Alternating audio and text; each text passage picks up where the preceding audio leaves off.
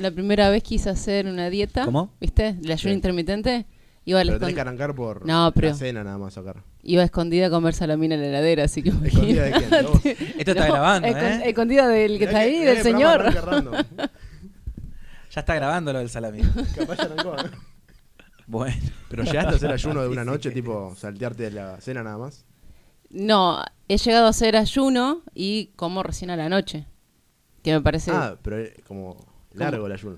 claro. Casi 18 horas. Pero arrancaste claro. por ese. Sí, sí, sí. Ah, mira. Me hicieron arrancar, no importa. Pero Se llama Bueno. Ramadán eso. ¿Por ¿Se qué? llama qué? El ayuno de El Ramadán. Él dice que es la dieta del conurbano, pero, ¿qué puede ser? pero no entiende que. O sea, Después de dos meses en tenés la cara de camello de él, ¿viste? Bueno, ¿ya está grabando esto? Ya arrancó. ¿Ya estamos grabando? ¿Ya empezamos? Ya empezó el bardeo. Ya empezó, ya empezó con lo de salamín, todo. No, no, te volvés petrolero después con. Bueno, eh, bienvenidos sean todos a un nuevo programa de Día L. Acá estamos como siempre, eh, Ian Crespi, Agustín Valetti, Emilio Bottini, este maravilloso equipo de, tres chiflados hablando de todo lo que podemos. y hoy nos acompaña, eh, porque tres son, tres son pocos, nos acompaña Rebeca Fleitas, legisladora, diputada este, por la Ciudad de Buenos Aires, depende cómo uno use el término, eh, comunicadora social, hace poco en- especializada en comunicación convergente y locutora, eh, locutora nacional. Hizo la tarea, sí. Sí, sí, sí. Estudió, estudió, estudió. Estudió. Arrancamos con la invitada en la mesa. Es raro, pero bueno. eh, había que empezar así. Bueno, Ese- no sé si es el primer programa o no. no, no, no. Vos no Ah. estudiaste entonces. Es nuestro tercer programa. No estudié. es, un, No es la tercera, es la no, vencida. ¿sabes por Pará. Yo voy a decir por qué. Porque cuando Agustina me dijo, me Sí. dice, vamos a empezar el primer programa con vos. Nunca me dijo que Es verdad arrancaron. eso, es verdad, es verdad. Íbamos, íbamos a arrancar con ella. Al principio sí. Al principio Punto a mi favor. Ese arranque fue hace como dos meses y no sucedió. Ah, Entonces, bueno. sí. Arrancamos hace tres semanas. Bueno, Rebeca, eh, ¿hace cuánto que estás metida en la política? Y ya con este año sería el cuarto año, porque milité en un partido que estuvieron ustedes también, y de ahí se, se produjo el cambio, ¿no? De, de tener que pasar la barrera y meterme en la política. Creo que es totalmente diferente la militancia en un partido, de salir a la calle, tener que, digamos, ejercer un rol político un poco más serio. ¿Antes a qué te dedicabas de la política? No, la, a ver, la política nunca me interesó. O sea, cuando me mudo a Capital Federal, Sí. empecé a ver obviamente la decadencia en la que íbamos con el gobierno anterior y dije, bueno, tengo que meterme a hacer algo, había visto un espacio nuevo, los referentes que hablaban en los medios de comunicación y ahí empecé, digamos, a, a chocarme un poco con lo que eran las ciudades de la libertad, empezar a investigar y di con un partido que recién se estaba creando, no lo nombremos, ¿Se puede nombrar? O sea, tu incentivo por meterte fue los referentes que aparecían en la tele o en redes sociales y te llamó la idea por eso, digamos. Sí, básicamente lo que proponían y el, el análisis y la visión que tenían de Argentina. ¿Se puede saber cuál es el primer referente que, que te llamó la atención? Mira, los primeros dos, no, no le voy Sí. a dar el primer lugar a ninguno porque no sé, el- digamos, en el tiempo cuál fue el primero, pero los primeros fueron Javier Milei y José Luis Espert. Mirá. Los primeros que empecé a escuchar, que creo que fue la mayoría, eh, los escuchó a ellos por primera vez. Pero vos empezaste a buscar algo y te encontraste con ellos, o a partir de, de verlos de manera pública empezaste a buscar dónde, dónde militar. Lo vi en una entrevista, eh, creo que a Javier, y ahí empecé a buscar a ver de quién era Javier Milei, después quién era, quién era Espert. y empecé a buscar, viste, de lo que hablaban, eh, vi que eh, ambos nombraban el Partido Libertario, empecé a buscar un poco a ver qué era y ahí en- me encontré, digamos, con un espacio político distinto y decido sumarme a militar, yo me sumo en diciembre del 2018 y ya en enero del año siguiente arranqué, digamos, a ayudar en la parte de comunicaciones. O sea, llegaste por una aplicación política, digamos, del liberalismo, ¿no? De, digamos, de una cuestión teórica de, no sé, familia liberal. No, llegué o- por la parte más mediática, que creo que la mayoría llegó por Claro, ahí y mediático. después, claro, y después Sí. empezamos a volcar en la literatura todos los autores. Y, Y previo a que- previo a eso, ¿tus ideas tenías algunas preferencias? ¿Tenías idea de algo de política? No, no milité nunca, entonces nunca me llamó la atención algún espacio político. Sí, lamentablemente, como en toda universidad pública, porque yo me formé en una, en una universidad pública, siempre están preponderando las ideas del socialismo y los autores que te enseñan son todos socialistas, o sea que básicamente ese era el acercamiento político que yo tenía, ¿no? De Latinoamérica Unida, todos autores socialistas hablando de la importancia de la unidad de los hermanos en Latinoamérica, de luchar contra el capitalismo. Eso te enseñan en las universidades. Pero digo, si bien estuve mucho tiempo metido en eso y no, y no tuve la, facilidad de salirme rápido de, de esa ideología que te meten en la universidad, sí pude hacer el cambio una vez que terminé la universidad. Cuando salí, vi que era totalmente diferente a lo que te enseñan en la facultad. Entonces creo que ahí también está la, la importancia de empezar a tener una educación un poco más abarcativa que hoy en la universidad pública no, no está presente. Y menos adoctrinante también. digamos. Exactamente. Es lo que produce que, que nada más veas una idea a un lado de la biblioteca y no puedas leer todo para darte cuenta qué ideología perteneces. Y un poco eso iba a preguntarte. Una vez que conociste a los mediáticos por la televisión, a Milei, a Expert, ¿de qué lado del liberalismo vos te, te definís, digamos? O sea, ¿qué empezaste a leer? ¿Qué, qué te identificas más? Y el liberalismo clásico, digo, creo que es el primero Sí. del- de los libros que uno empieza a leer. Eh, igual, el primer libro que leí fue Hacia una nueva libertad. Todavía no lo terminé, pero sí, eh, digo, empecé a meterme con, con ese libro y después, bueno, empecé a buscar otros autores para no encerrarme en- en- únicamente en Rothbard. Eh, empecé a ver lo que planteaba Hayek. Eh, hace poco me metí con Ayn Rand también, que si bien era una autora que se la nombraba mucho desde el objetivismo, nunca había tenido la oportunidad de sentarme a leerla y estudiarla. Y lo pude hacer después de que participamos en el Ayn Rand Con, que trajeron, digo, referentes de Sí. distintos lugares a hablar justamente sobre la teoría del objetivismo. Y ahí, bueno, me empezaron a recomendar de que lea y empiece a comparar lo que plantea Hayek, eh, digo, lo que plantea Rothbard y aparte lo que plantea Ayn Rand, como que iba a encontrar un contrapunto que eran totalmente Claro, diferentes. liberalismo clásico con una presencia de Estado eh, como considerada ética y después totalmente la eliminación del Estado. ¿Y ahí vos qué opinas de esos dos extremos? Sí, extremos dentro del liberalismo en realidad, ¿no? Porque están Yo todos... no creo en la eliminación total del Sí. Estado porque estamos en, en Argentina y es imposible aplicar. Eh, hay cosas que plantea Rothbard en, en la teoría En la que práctica. yo creo, claro, Pero que no teoría- se podrían llevar a la práctica por el país de- en donde vivimos. Digo, yo trato de aplicar eh, la teoría de, eh, de las ideas de la libertad a la política y a la realidad en la cual vivo. Entonces, Tratando de minimizar el Estado, pero teniendo en cuenta que eliminarlo hoy en día es prácticamente imposible. Exactamente, para mí el Estado tiene que estar en la mínima expresión y a, y a eso es lo que apunto. Claro. Yo creo que decir que el Estado ya no tiene que existir es totalmente utópico porque no se podría llevar a lo concreto en Argentina, lamentablemente. Bueno, en ese sentido de cómo involucrarse desde la política, eh, cómo poder involucrarse desde, desde disti- distin- desde distintas áreas y aspectos. eh, vos, por un lado, en las últimas elecciones, eh, fuiste por la legislatura, fuiste para ser eh, legisladora. ¿Cómo fue ese proceso interno para poder eh, llegar ahí, para poder... ¿Qué, qué fue, ¿Qué pasó por tu cabeza, digamos, también, para decir, bueno, a ver, el, por el lado parlamentario voy a llevar este tipo de discusión? Porque no es un asiento ejecutivo, tiene otras, otras características. Mira, el, tema de cómo yo llego a la legislatura es bastante particular porque el año pasado yo no estaba interesada en meterme en ninguna candidatura. Me había convocado Javier a trabajar en su campaña en el mes de febrero y ahí arranqué, digo, en- en- apenas, apenas inició el año. Y en un momento dado, no recuerdo el mes, Javier me plantea la posibilidad de ser candidata en la lista, de ir en la lista de diputados nacionales. A lo cual yo le dije que no. Eh, y Javier, literalmente, hablamos del tema un mes y me dice, no, pero yo te voy a ayudar en el camino, ¿viste? Yo le dije no, porque siento que es una responsabilidad demasiado grande y, meterme ya en el, en el barro de lo político de golpe me parecía que era demasiada responsabilidad y no estaba lista para asumirla. Después, obviamente, llegó otra vez el tema de armar las listas, pero para los legisladores. Y en el partido que estábamos no había candidatos, muy poca gente se quería candidatear y el mayor problema que tienen todos los espacios políticos es que no tienen mujeres. Entonces, con el equipo de la gente que estaba en comunicaciones en el partido conmigo, me empezaron a plantear la posibilidad de ser candidata. Yo les dije que no, que no me interesaba, digo, quería trabajar en la parte de la campaña y aparte estaba justo estudiando también eh, la especialización en comunicación convergente, locución y quería, digo, terminar, que termine la campaña y dedicarme ya en la parte privada a poder, a poder trabajar de locución profesionalmente.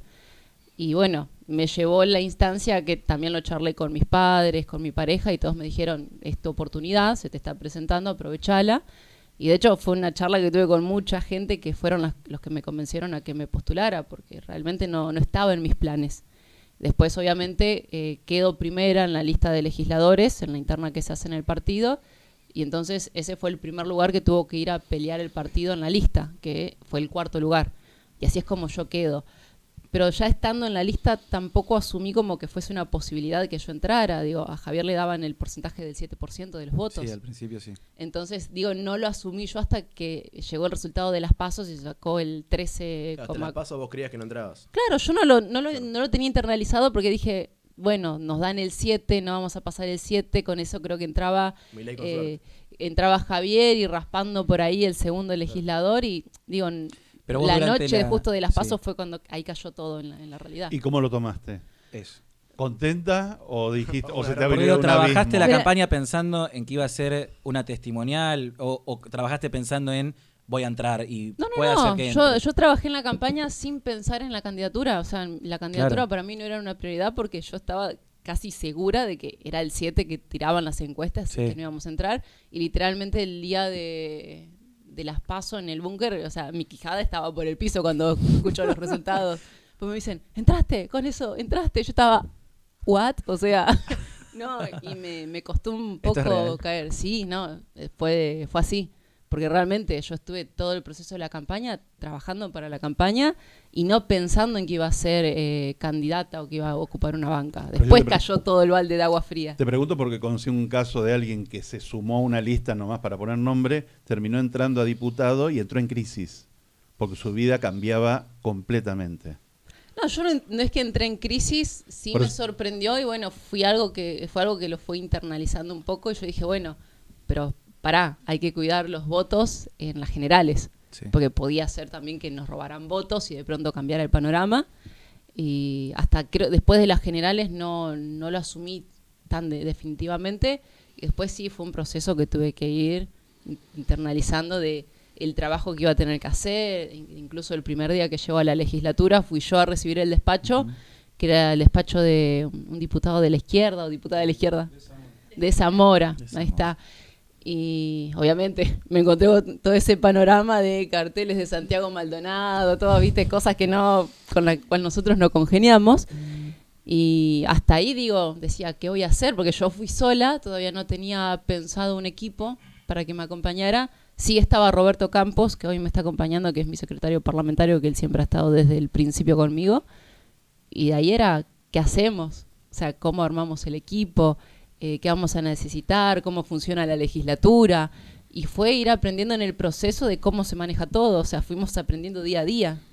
Y una vez que entraste ahí al Estado, ¿vos crees que tuviste que ceder algo de tu ideología política? ¿Algo, algo de entrar a ser funcionaria pública colisionó con algo de tu ideología, de tus valores, de tu ética, por decirlo de alguna manera? No en la legislatura, Sí. sí. en lo personal con el Partido Libertario, con el cual obviamente la mayoría ya sabe, rompimos relaciones, justamente porque tuvimos ese choque ideológico en el cual yo me planté y dije, yo me sumé al partido porque defendía ciertas ideas, principios, eh, que vos entras a la página de ellos, estaban las bases y principios, base de acción Claro. política, todo, y estaban yendo en contra de todo eso. Yo le decía, no, el Estado tiene que ser chico, si nosotros venimos, tenemos que dar el ejemplo que vamos a, a empezar a reducir el Estado. Y fue la, justamente la pelea esa que tuvimos porque me pidieron todos los contratos, eh, me habían designado a todo el personal del despacho, no, yo no podía elegir ni al parlamentario, ni al secretario administrativo, a nadie. Eh, de hecho, me quisieron hacer firmar una carta de renuncia por anticipación. eh, me escribieron la carta donde yo asumía, digo, la responsabilidad de, de poner a todas las personas que yo designaban en el cargo. O sea, lo habían redactado a nombre mío, ponían yo, Rebeca Fleitas, diputada electa, ta, ta, ta, documento, me- me comprometo a, eh, a contratar a todos los eh, las personas designadas por el partido y si yo quería cambiar a alguien del despacho tenía que someterlo a votación por un comité de cuatro miembros que ellos iban a evaluar si yo podía cambiar a alguien o no. O sea, era totalmente O sea, una locura. agrandar el Estado siendo el Partido Libertario. digamos. Exactamente. Y o esa- sea, eso lo hacía un espacio que se dice libertario, digamos, sí, en, y esa en fue ideas. nuestra pelea. Que de hecho, digo, yo digo, son tan burdos en esto, y perdón que ya hable de estas cosas, pero ya hace un año, y ya hay cosas que hay que decirlas porque lamentablemente mucha gente del partido piensa que yo me fui que traicioné al partido, cuando en realidad no es así. Y hay gente que piensa que yo estoy, pero hay gente nueva, viste, que no, no conoce de esta interna. Digo, son tan burdos que me dieron todo por escrito. Yo tengo todos los documentos por escrito de, de todo lo que ellos me Mm. pedían. O sea, su, su deseo de ser casta. Y básicamente, y esa fue nuestra pelea. Y ahí fue que, digo, se rompieron los lazos entre eh, el consejo directivo del partido y conmigo directamente. Yo te iba a preguntar, vos en tu Instagram tenés primera diputada libertaria, pero no sos del Partido Libertario y ahí puede crear una confusión. O sea, vos crees que el Partido Libertario es el que no es libertario, digamos. Para ¿Vos? mí no estaba, yo digo, no es la gente que se suma, porque la gente que se suma, de la misma manera que yo me sumé, se sumaron creyendo en las ideas que propone un espacio. Ahora es diferente la cúpula que maneja el partido. Sí, lo que hace, una cosa es lo que dice, otra cosa es lo que hace. Exactamente. Y ese me parece que es el principal O problema. sea, el accionar no es libertario.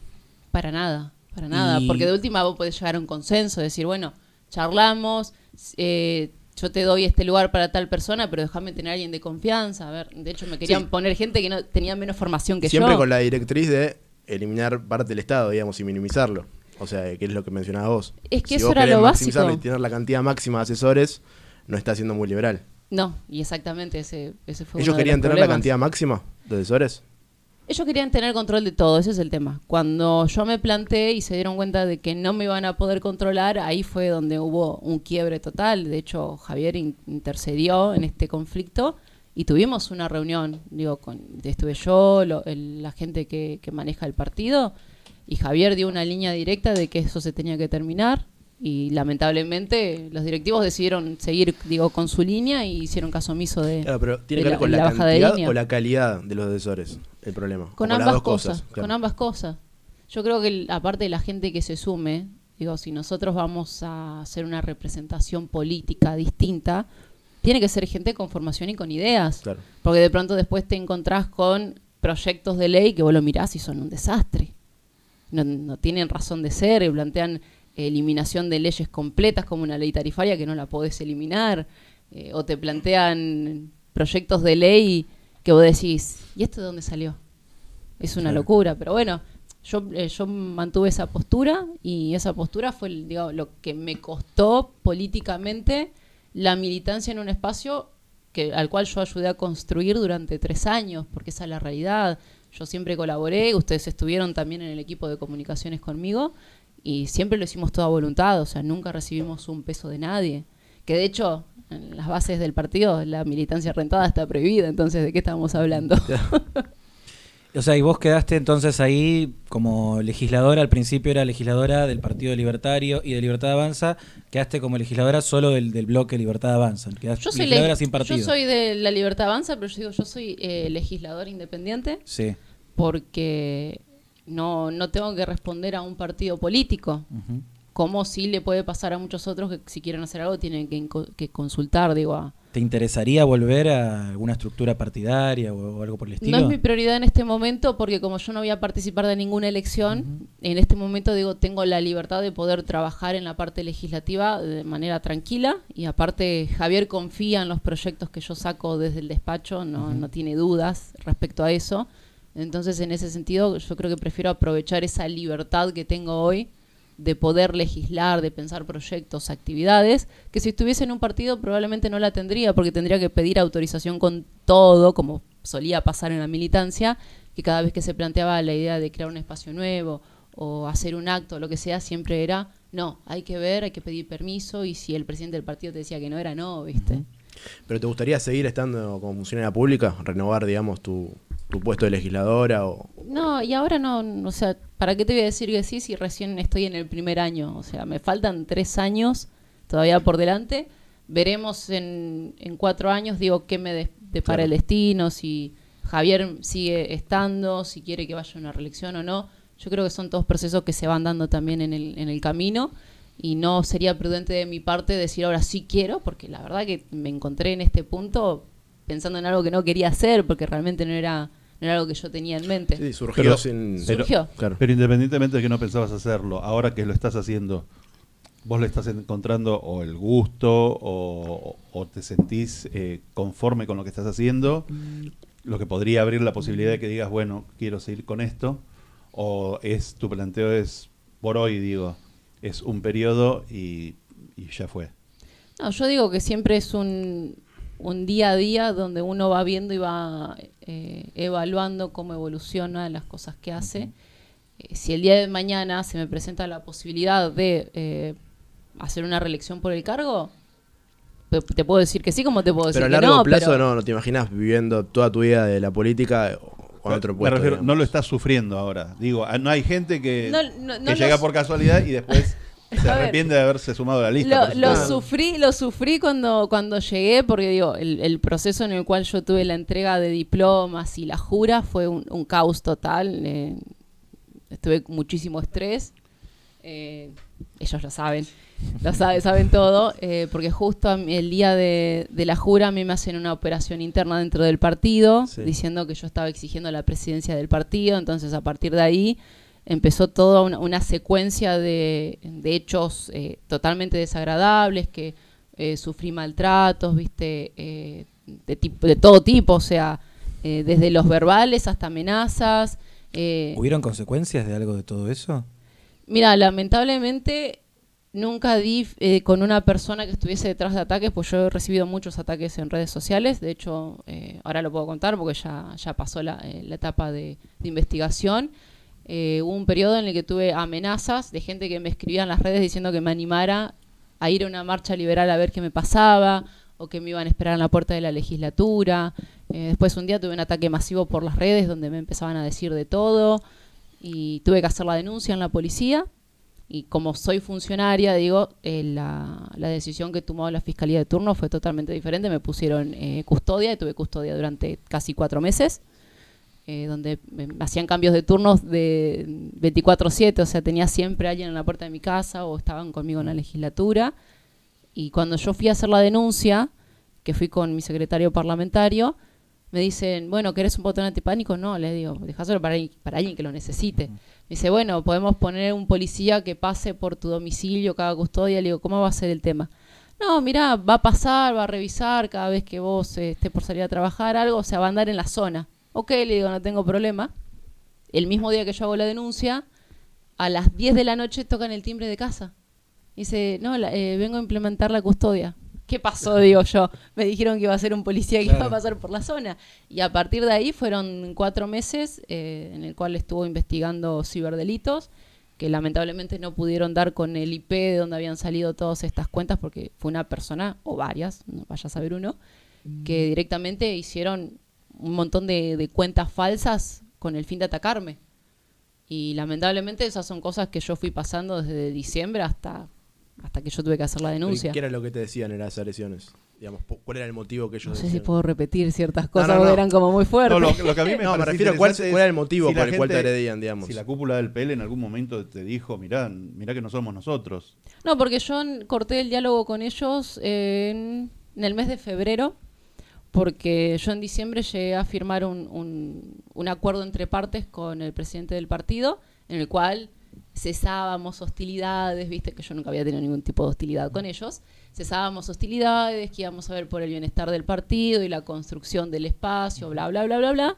Nunca se cumplió porque de hecho también ahí se planteó tener reuniones con eh, las distintas autoridades del partido, con referentes para hablar sobre esta operación que se había hecho interna, hablar de los problemas que yo había tenido con la cúpula, con todas las exigencias que habían tenido para conmigo. Y la última reunión que, que tuvimos fue en febrero y de ahí nunca más volvimos a hablar. ¿Pero las agresiones eran por esto de que vos supuestamente habías reclamado la presidencia o era algo que era aislado de eso? Era de todo. Era, habían amenazas y reclamos por eso. Claro. Había también reclamos porque supuestamente yo me había ido del partido y había traicionado, digo, las bases y principios del partido. Que cuando yo me reuní con el consejo directivo la primera vez, le digo, díganme cuáles son los principios y bases del partido Que yo claro. traicioné. Y no me lo podían decir porque básicamente no había hecho nada. O sea, me planté y dije, esta no es la mecánica que yo quiero tener con ustedes en un manejo parlamentario.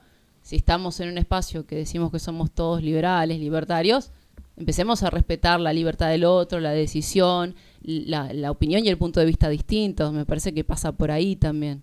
Eh, me parece interesante ese punto que tocabas del espacio, digamos. Eh, generalmente en los medios se lo cataloga comúnmente como de libertarios o liberales, lo que es, lo que es libertad avanza.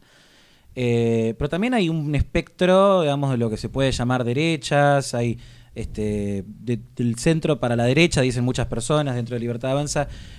¿Cómo te encontrás en el, en el trabajo más que nada parlamentario, trabajando eh, con, no sé, con gente más libertaria o con gente más de otras expresiones eh, que están integradas dentro de Libertad Avanza? ¿Con quiénes tenés más afinidad o con quiénes podés trabajar y tener un mayor diálogo? ¿Con la parte libertaria? ¿Con qué parte?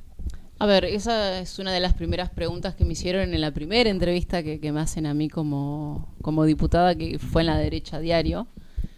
Y justamente me preguntaban eso, cómo era trabajar en un espacio donde había tantas ideologías diferentes, porque tengamos en cuenta que la Libertad Avanza es un espacio de, de, de coaliciones partidarias. Tenemos gente de, del MID, tenemos gente de UNITE, está el Libertario, eh, y de ahí digo, tener que trabajar en un espacio con ideologías totalmente distintas en cierto punto, yo creo que no es el problema porque mientras defendamos los principios básicos que es la libertad, la vida y la propiedad privada, que fueron los ejes que pusimos en común como espacio, eso nos ha permitido ir trabajando en distintas cuestiones. Digo, los proyectos que se presentan siempre apuntan a la protección de la propiedad privada, a la baja de impuestos, o sea, no hay algo que nos diferencie mucho. Después sí, cada diputado, digamos, responde a su línea partidaria y presentará proyectos eh, totalmente diferentes, como Lucía que está más en la parte social.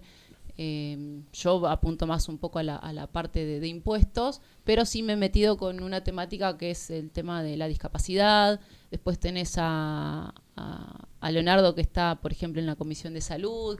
Digamos, nos vamos repartiendo entre todos.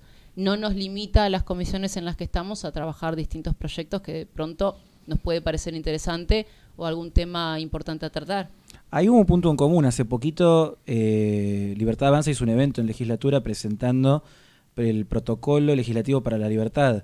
¿Qué, ¿De qué trata, digamos, para, para que lo sepa la, la gente común, que digamos, este, que sepa qué es lo que están haciendo sus legisladores, en el caso de los votantes, y los que no todavía no han votado Libertad Avanza, que entiendan qué es lo que se está trabajando parlamentariamente? Bueno, te comento, el protocolo legislativo para la libertad nació como una iniciativa propia de mi despacho, porque cuando llegamos obviamente que nos encontramos con todo este mundo de que, qué hacemos, qué, cómo se vota, cómo se acompaña, ¿viste? y empezar a analizar los proyectos de los otros espacios, decidimos generar un protocolo interno que nos sirviera como una, guía, que de hecho es un decálogo porque son 10 puntos, en los cuales te digo, por ejemplo, uno de los puntos es eh, generar proyectos que apunten a, la derogación de leyes innecesarias, a la eliminación de impuestos, tratar de presentar eh, de forma limitada proyectos de declaración, acompañar proyectos de declaración de cuestiones muy, muy sensibles para la sociedad, porque lamentablemente la legislatura porteña, yo siempre digo, no está a la altura de la problemática de, de la ciudad y la mayoría de los proyectos que presentan todos los diputados son todos de declaración. Conmemores el día de, fallecimiento de, viste, el natalicio de, y son la mayoría de las cosas. Y a veces tenemos sesiones completas que vamos a votar proyectos de declaración. Y hablando un poco de proyectos, ¿cuáles sentís que son los proyectos que más te representan y que más cambio aportaron en la ciudad de Buenos Aires y a la gente en particular? de, de mi despacho Sí. en particular.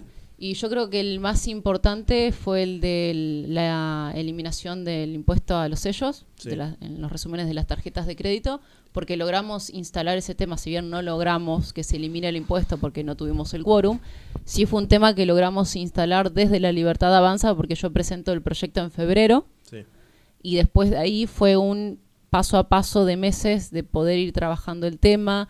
En abril llega la Asociación Argentina de Contribuyentes a hablar conmigo y plantearme la, la posibilidad de que ellos pudiesen replicar lo que hacen en el Congreso trabajando con diputados, haciéndolo en la legislatura. Eh, de ahí planificamos un evento que fue el primer evento al, que, al cual Javier va a la legislatura porteña, hasta ahora es el único, donde hablamos justamente de eliminación de, de impuestos y la reducción de la carga tributaria y también presenté otro proyecto relacionado con esto que era eh, la devolución, digo, de este impuesto en el caso de que la Corte falle a favor de, eh, de la ciudad en el, en el juicio que tiene contra la nación. Y eso fue eh, súper importante porque a los dos días de presentar... El motivo ese, digamos. El motivo que da la reta es. Claro. Claro, pero yo O presenté sea, estamos hablando de la quita de coparticipación. Claro, yo primero presento el proyecto para eliminar el impuesto al- el- de los sellos en los Claro. resúmenes de las tarjetas de crédito. El segundo proyecto que yo presento es el de una devolución del impuesto que se cobró con el impuesto de los resúmenes de las tarjetas de crédito, que el gobierno se lo devuelva a la gente en el caso de que eh, la Corte falla a favor de ellos, justamente por el juicio que tiene contra Nación en la quita de la coparticipación. Y eso fue importante porque a los dos días de presentar ese proyecto, que lo publicité yo en mis redes y lo hizo también la Asociación Argentina de Contribuyentes, Jorge Macri empezó a hablar del tema y lo empezó a, también poner en agenda Vidal, Larreta. Sea, fue importante eso porque más allá de que estamos en minoría parlamentaria, empezamos a marcar la agenda con ciertas cuestiones. Y es súper importante que la gente hoy sepa que está pagando por un impuesto extra cuando hace consumos con su tarjeta de crédito. Ahí hubo una coincidencia con la izquierda también, ¿no? Porque no dieron quórum, pero ustedes iban a votar junto con la izquierda. ¿Crees que ahí como hay una cierta coincidencia en el sentido de, bueno, a los trabajadores no les saquemos los, impuestos? Capaz ustedes, nosotros pensamos que tampoco a la gente que tiene plata, pero con el trabajador pueden estar de acuerdo. ¿Crees que hay una cierta coincidencia ahí ideológica en algo? No ¿Pudiste sé. hablar vos con alguien de izquierda ahí, con Gabriel Solano? No, no, no, yo no, ¿No? tengo no tengo diálogo con, con nadie de la izquierda. Sí he- eh, tengo diálogo con, digo, con algunos diputados del kirchnerismo, Sí. con diputados de, de Juntos por el Cambio, pero no con la izquierda. No creo que haya una coincidencia ideológica. ¿Por qué crees que votaron o hubiesen votado a favor? Si hubiera habido ¿La izquierda? Sí. No, es que la izquierda también presentó un proyecto en septiembre, Sí. o sea, por eso te digo, fue un proceso de trabajar, de, de hecho, de hablar con los secretarios parlamentarios de los distintos espacios, que eso lo hizo mi secretario parlamentario, de que la Asociación Argentina también eh, de contribuyentes eh, diera su parte y hablara con ciertos espacios políticos y diputados para instalar el tema y que vean la importancia. Y de ahí es que también llegan a Solano, Solano en septiembre presenta un proyecto, eh, después el Frente de Todos también presenta uno, pero digo, fue toda una secuencia en la cual a ellos se le hizo ver la importancia de tratar este tema y convengamos que eh, a la izquierda o el kirchnerismo, cualquier cosa que le pega juntos por el cambio, se suben al, al barco Pero- directamente. ¿Pero crees que le conviene políticamente? Sí, al kirchnerismo sí, pero a la izquierda también. Que, sí, que es porque ellos- político. y ellos porque están en la bandera de que siempre defienden a los trabajadores. Claro, y ahí le quitan el digo que hay una 2% coincidencia. de el 2% de los planes, digo, Bueno, no sé cómo Hay hipocresía también, pero ahí es donde veo una incoincidencia yo de la defensa del trabajador, que el liberalismo yo creo que le ayuda más que la izquierda, pero digo, ambos abogan por eso supuestamente. Bueno, ahí mencionaste una inconsistencia, una hipocresía que tienen, si querés desarrollarla, que habías dicho.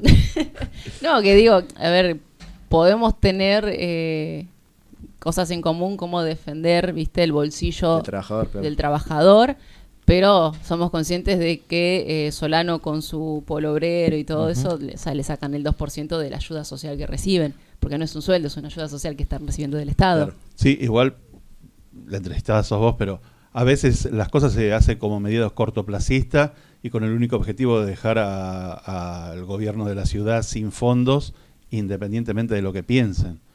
O sea, la izquierda piensa de una manera muy particular, muy táctica, también muy a largo plazo y, y se pueden prender a, a propuestas tuyas simplemente. Que vos también lo ves como para una movida yudo. política, digamos. Para- 100%. pero, o sea, el- Todo es movida política. El kirchnerismo no quiere que paguemos menos impuestos. El No, no, el kirchnerismo lo hace para sacarle sí fondos veo, a la sí. reta. A ver, el tema acá, que yo digo, eh, lamentablemente la mayoría de los políticos se viven mirando el ombligo porque no piensan específicamente en el trabajador, en el bolsillo, en mejorar su economía, sino que, ah, no, yo no acompaño la iniciativa de eliminar un impuesto acá en Cava porque en Nación a mí no me eliminan impuestos. Sí. Entonces están mirando qué hacen en el Congreso Bueno, Nacional y, y por eso se, se limitan a hacer algo positivo para la gente. Ahí incluís, digamos, como a la izquierda dentro de lo que es la casta. Yo capaz tengo una mirada de que digo, para mí son como los dos espacios que están más pegados o fi- a- eh, fieles a su ideología. Pero vos ves dentro de capaz de la legislatura también comportamientos de casta en la izquierda. Digamos, o no lo ves más eh, como real, que son más consistentes con tus ideas. Por más de que no estemos de acuerdo, como no, que... yo a ver, yo lo veo más que est- están, eh, o sea, personalmente no los conozco como para decirte, sí, estos viven como la casta. De- Claro. De hecho, se, se comenta que, que Solano tiene un super auto de lujo, la verdad que nunca lo vi.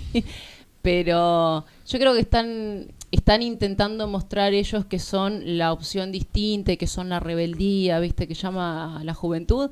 Pero la realidad es que la izquierda hace años que viene en la política, nunca han sacado un buen porcentaje en las elecciones, siempre meten entre uno o dos eh, legisladores o Ahora ingresó una nueva legisladora en la rotación que hacen. Sí, porque la izquierda tiene, hablemos de la izquierda, ¿no? Pero Un sistema distinto. tienen un sistema en el cual ellos cada dos años van rotando.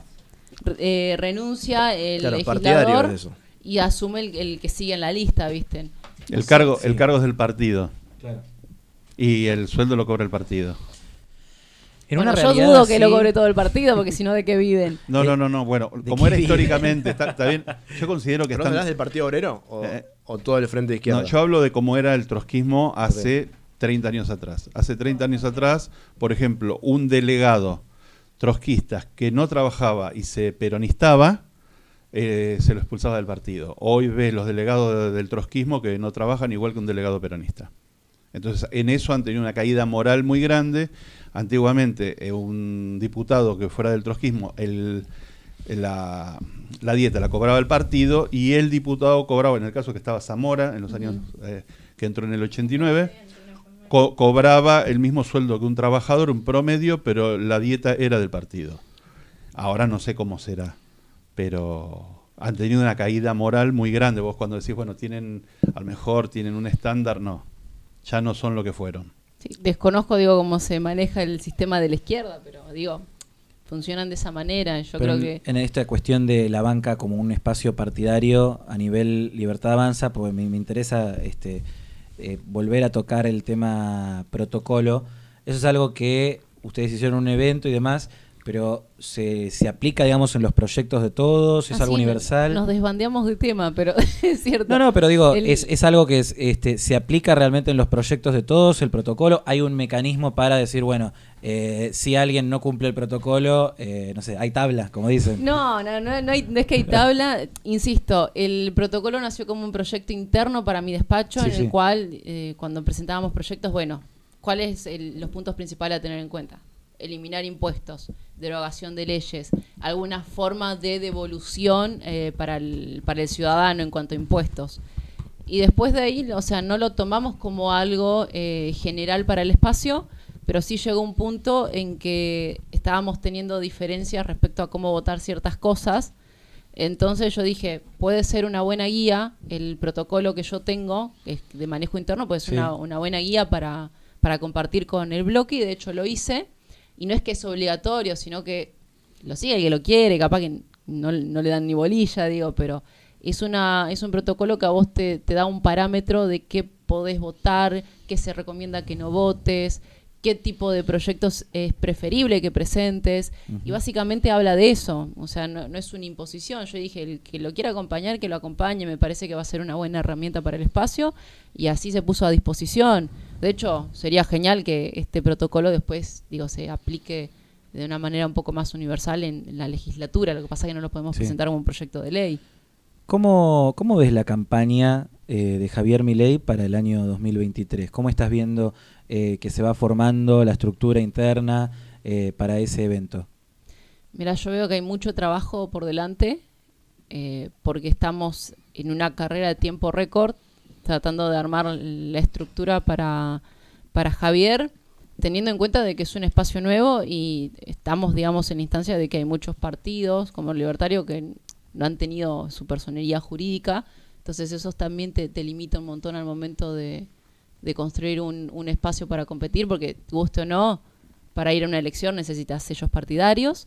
Eh, se está consiguiendo en la mayoría de las provincias, por suerte, pero digo, no es solo suerte, sino que hay un trabajo humano detrás de, de muchísimo tiempo. Yo estoy ayudando, por ejemplo, en la construcción de la provincia de Entre Ríos, que lo tengo a, a mi padre, que está Claro, como coordinador. sí. Yo soy entrerriana, Sí, sí. entonces por eso mismo, si bien mi papá estaba militando el año pasado o empezó después de, de retirado, se jubiló, empezó a militar, viste, a construir política, a decir, bueno, Entre Ríos necesita un cambio porque es una provincia en la cual no hay empleo privado, la mayoría del empleo es todo empleo estatal, entonces evidentemente hay una realidad que hay que cambiar y terminar con esta polarización de que es el radicalismo o el peronismo únicamente en, en la provincia.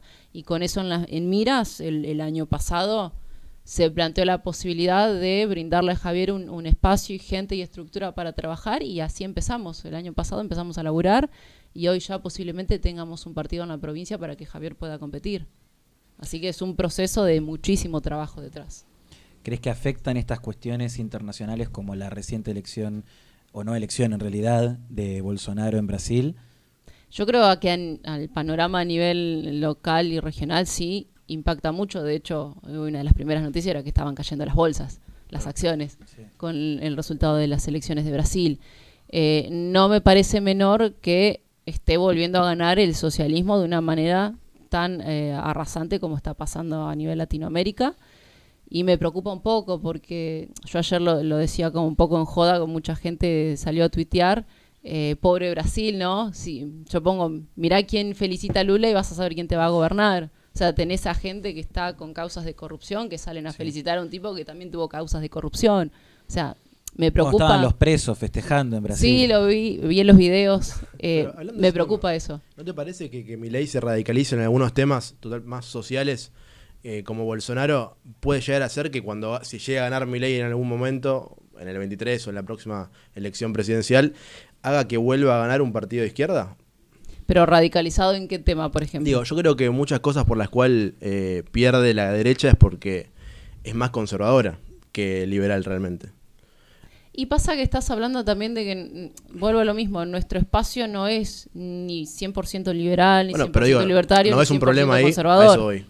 Más, ya sé que no lo es. parte, eh, parte me parece de, de tener un, plan económico que, que sirva, pero eh, como yo Bolsonaro. debatía, claro, pero Bolsonaro se ocupó mucho más y se centró muchísimo más en la parte económica. Después en la parte social, digo, Ah, tuvo sus críticas y creo que ahí estuvo por ahí la falla de él, de eh, que puede ser por ahí la falla de la izquierda, hay que analizarlo, de que no se preocupan tanto en la parte social y lo social por ahí es lo que más mueve Claro. el voto.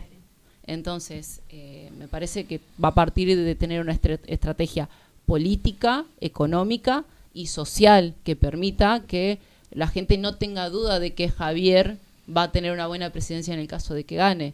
Aparte, yo digo, volver a tener la- los mismos políticos que ya destruyeron a la Argentina. No, no, no. Sí, sí, obviamente. Pero digo, eh, como la radicalización de los gobiernos que hubo, Trump, eh, Bolsonaro, hicieron que después vuelva a ganar el que estaba antes. A eso es lo que. A lo que iba. Digamos, a ver, yo espero que no, que no pase. Yo creo que realmente, porque muchos Por más dicen, que haga un buen los- desempeño económico, que es lo A que ver. tuvieron, pero... ¿Qué pasa? Acá en Argentina te hablan siempre de los gobiernos, no, porque los neoliberales. Y la realidad es que no han, no han existido gobiernos liberales. No, han existido gobiernos que aplicaron políticas liberales en lo económico, sí. ¿Y crees que Milei sería un gobierno liberal? Yo creo que sí, sí, porque es, es digamos, el- la principal característica de él. Él dice, yo soy el, el Libertario, liberal libertario, sí, ¿viste? Y él Bueno, mismo pero lo como ya dice. hablamos recién, no lo- siempre la gente dice lo que hace. Bueno, pero él mismo lo ha dicho que él en lo filosófico es más anarcocapitalista, y ahí seguramente vos estás más cómodo en esa expresión. lo bardea, ¿viste? Porque si no nadie lo bardea. Eh, pero... No, ya, ya le dedicamos uno- unas, unas ideas para pasajes a una isla. Ah, está bien. ANCAP en algún momento. Pasa que después vuelvo a lo mismo y es lo que a mí me pasa en la legislatura. Eh, filosóficamente hay ideas que bueno las no la podés aplicar a la realidad de Argentina. Eh, me ha pasado, por ejemplo, con el proyecto de, de TEA, que me dijeron, no, pero eso no es un proyecto eh, libertario. ¿Cuál proyecto? El ¿De el yo presenté dos proyectos. El primero para que la ciudad... Ahí está, ¿viste? Me pregunta Se- cuál se y él lo criticó. boludo. No, pero, cu- no, pero cuando dijo TEA no, no pensé que era el de autismo, por eso, ¿no? Claro, es el No, no autismo. relacioné autismo con TEA. Bueno, Claro, porque es trastorno del espectro autista. Sí.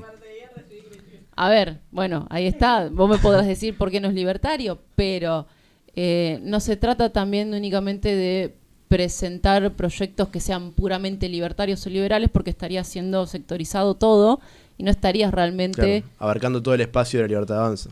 no, no solo abarcando el- el- todo el No espacio de la estarías libertad, ayudando. no estarías ayudando y no estarías ejerciendo o ocupándote del rol que, que me, me- me ocupa a mí, que es tratar de legislar para la mayor cantidad de gente posible. Y el tema de la discapacidad me parece un tema no menor. Digo, se tiene que tratar con todo el tema que ha habido de, del desfinanciamiento que tiene el, justamente el sector de la discapacidad. Es un problema. Yo he acompañado iniciativas de organizaciones de padres que están totalmente fuera de, de la política, no les interesa, que lo único que están buscando es el bienestar de los hijos, porque ¿qué pasa con el tema del autismo? Hay tres niveles, tenés el nivel 1, 2 y 3. El 3 es el más severo, Sí. en el cual los chicos no tienen ningún tipo de expresión eh, verbal.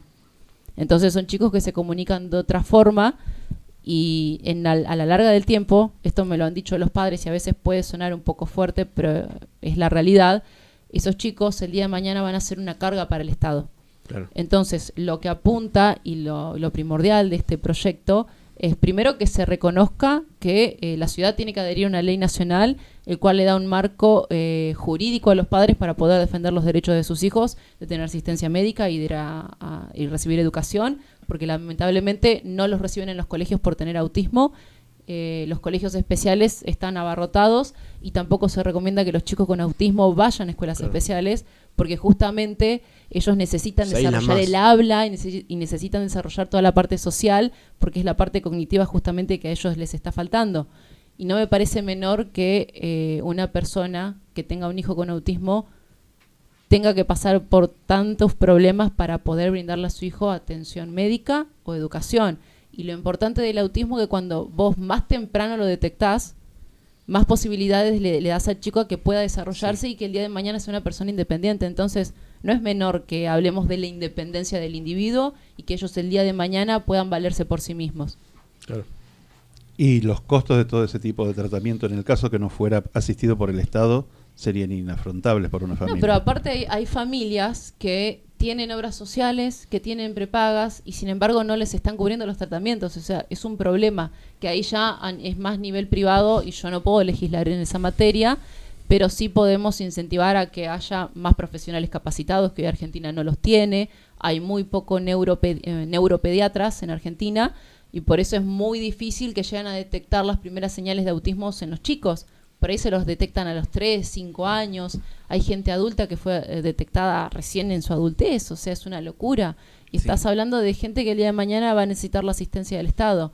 Y justamente es terminar con eso y darle la posibilidad de que todos los chicos puedan desarrollarse como individuos independientes. Al final también podría reducir también el gasto público, como decís vos, si no, te- si no requieren el Estado en su adultez, lo puedes agarrar más temprano y también beneficia un poco. Es- Exactamente. fondo liberal. Pero por eso mismo, o sea, Claro. dentro de todo se trata primero de darle la libertad al individuo, que es algo que yo defiendo de, Sí, de como, como legisladora libertaria, que el individuo tenga libertad, que sea autónomo y que el día de mañana la carga que tiene el Estado con ciertos individuos sea menor.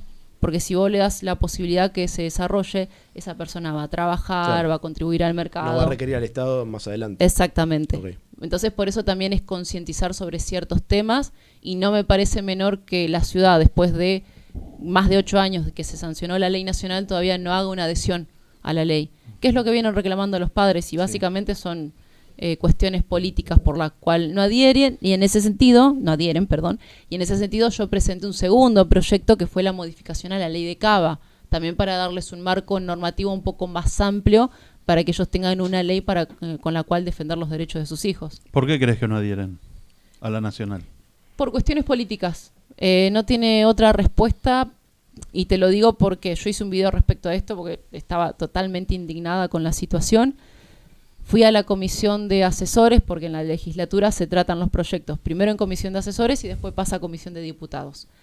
Y en la comisión de asesores yo ya sabía que iban a darle la negativa a la aprobación del proyecto porque eh, la vice de la comisión es una diputada del PRO y ya le había dicho a los padres y había informado a mi secretario parlamentario de que no iban a acompañar a la ley. Y el problema hoy que tenemos nosotros en la legislatura es que Juntos por el Cambio controla la legislatura, tiene mayoría absoluta. Entonces, todo depende de ellos. Y es por eso importante que el año que viene podamos meter más legisladores justamente para generar este consenso y diálogo político en el cual ellos no manejen a, a su antojo la legislatura, porque no debería ser así. ¿Pero la negación fue un no porque no o hubo una ¿Por qué no? justificación? No, no, fue eh, el no porque no. No, no hubo un desarrollo y una respuesta del por qué no querían acompañar. La asesora dijo, mi diputada Bou Pérez cree que no es necesario acompañar a la ley, por más que nosotros le dimos todos los fundamentos de por qué había que acom- acompañar a la adhesión a la ley, se negaron. Y después de ese proceso yo estuve acompañando a los padres de Au- eh, Padre de Te Autoconvocados, que es una asociación civil. Los estuve acompañando a marchas, a reuniones en, en la jefatura de, gobierno con distintos secretarios, Eh, estuvimos yendo también al Ministerio de Salud de Nación a tener reuniones también con distintos eh, distintos referentes y la verdad que no, no tuvimos respuesta. Y hoy la lucha de los padres sigue, lamentablemente. Eh, entonces me parece algo muy importante que, que hay que ponerlo en conocimiento público, de que hay una falla en el sistema, de que no está ayudando a la gente que podría ayudar únicamente por cuestiones políticas. Rebeca, y medio para ir cerrando, te quería preguntar, yéndonos muy para el lado personal, pero... eh, Ojo ahí. Ojo, ojo, no, no, pero no es nada, no es nada... Mirá, este... ¿Vos cómo te veías cuando, cuando eras chiquita, digamos, pensando en, en qué es lo que ibas a hacer, digamos, en tu vida, en tu carrera? Abogada. ¿Cómo, cómo te, te veías de abogada? Yo cuando estaba en el colegio siempre le decía a mis padres, yo voy a ser abogada. Y de hecho, me anoté en la facultad de abogacía Mirá. y al año dejé. o sea, dije, esto no es lo que yo creía. ¿Y ahí te metiste en comunicación o...? Eh, no, no, porque yo hice, hice un año y medio, la al segundo año me, me voy de, la facultad, yo eh, vivía en Paraná y estudiaba en Santa Fe, entonces me iba 7, 8 de la mañana a cursar las primeras materias y después tenía las últimas casi al final de- del día, tipo 7 de la tarde, 8, llegaba a mi casa al- al- Sí. a la medianoche, encima es tomarte un colectivo que pasás de, de Santa Fe a Paraná. Y a veces me iba a buscar mi mamá porque y, eh, llegaba muy tarde.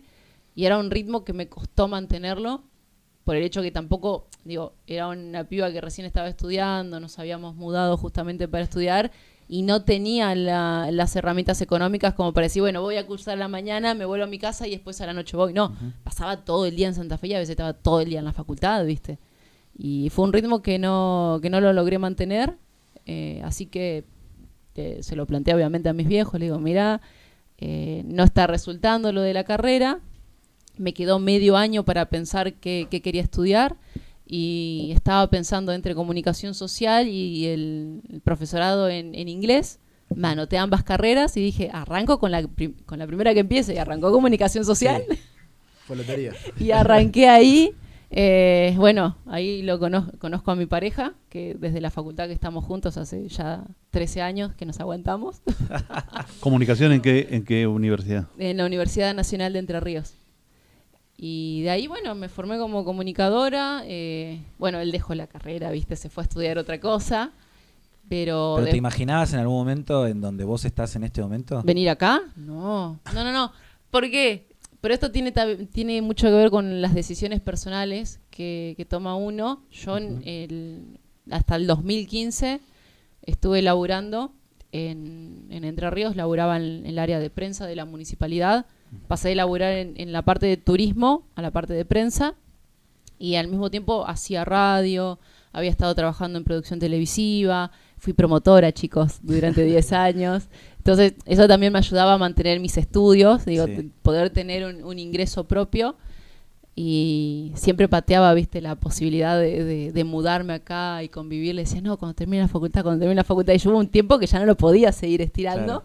Entonces, el 2016 me vengo, que fue, digo, fue difícil para mis padres, más para, para mamá, le costó mucho asumir eso. Eh, de hecho, ellos me trajeron en auto con todas las cosas, ¿viste? Hasta un- una cocina Sí, metida sí. en el auto, todo. me regalaron una cocina, chicos, es así. Eh, y de hecho yo me secaba el pelo con la cocina porque tampoco tenía secador de pelo, así de precarios estábamos ¿Siempre cuando empezamos. largo?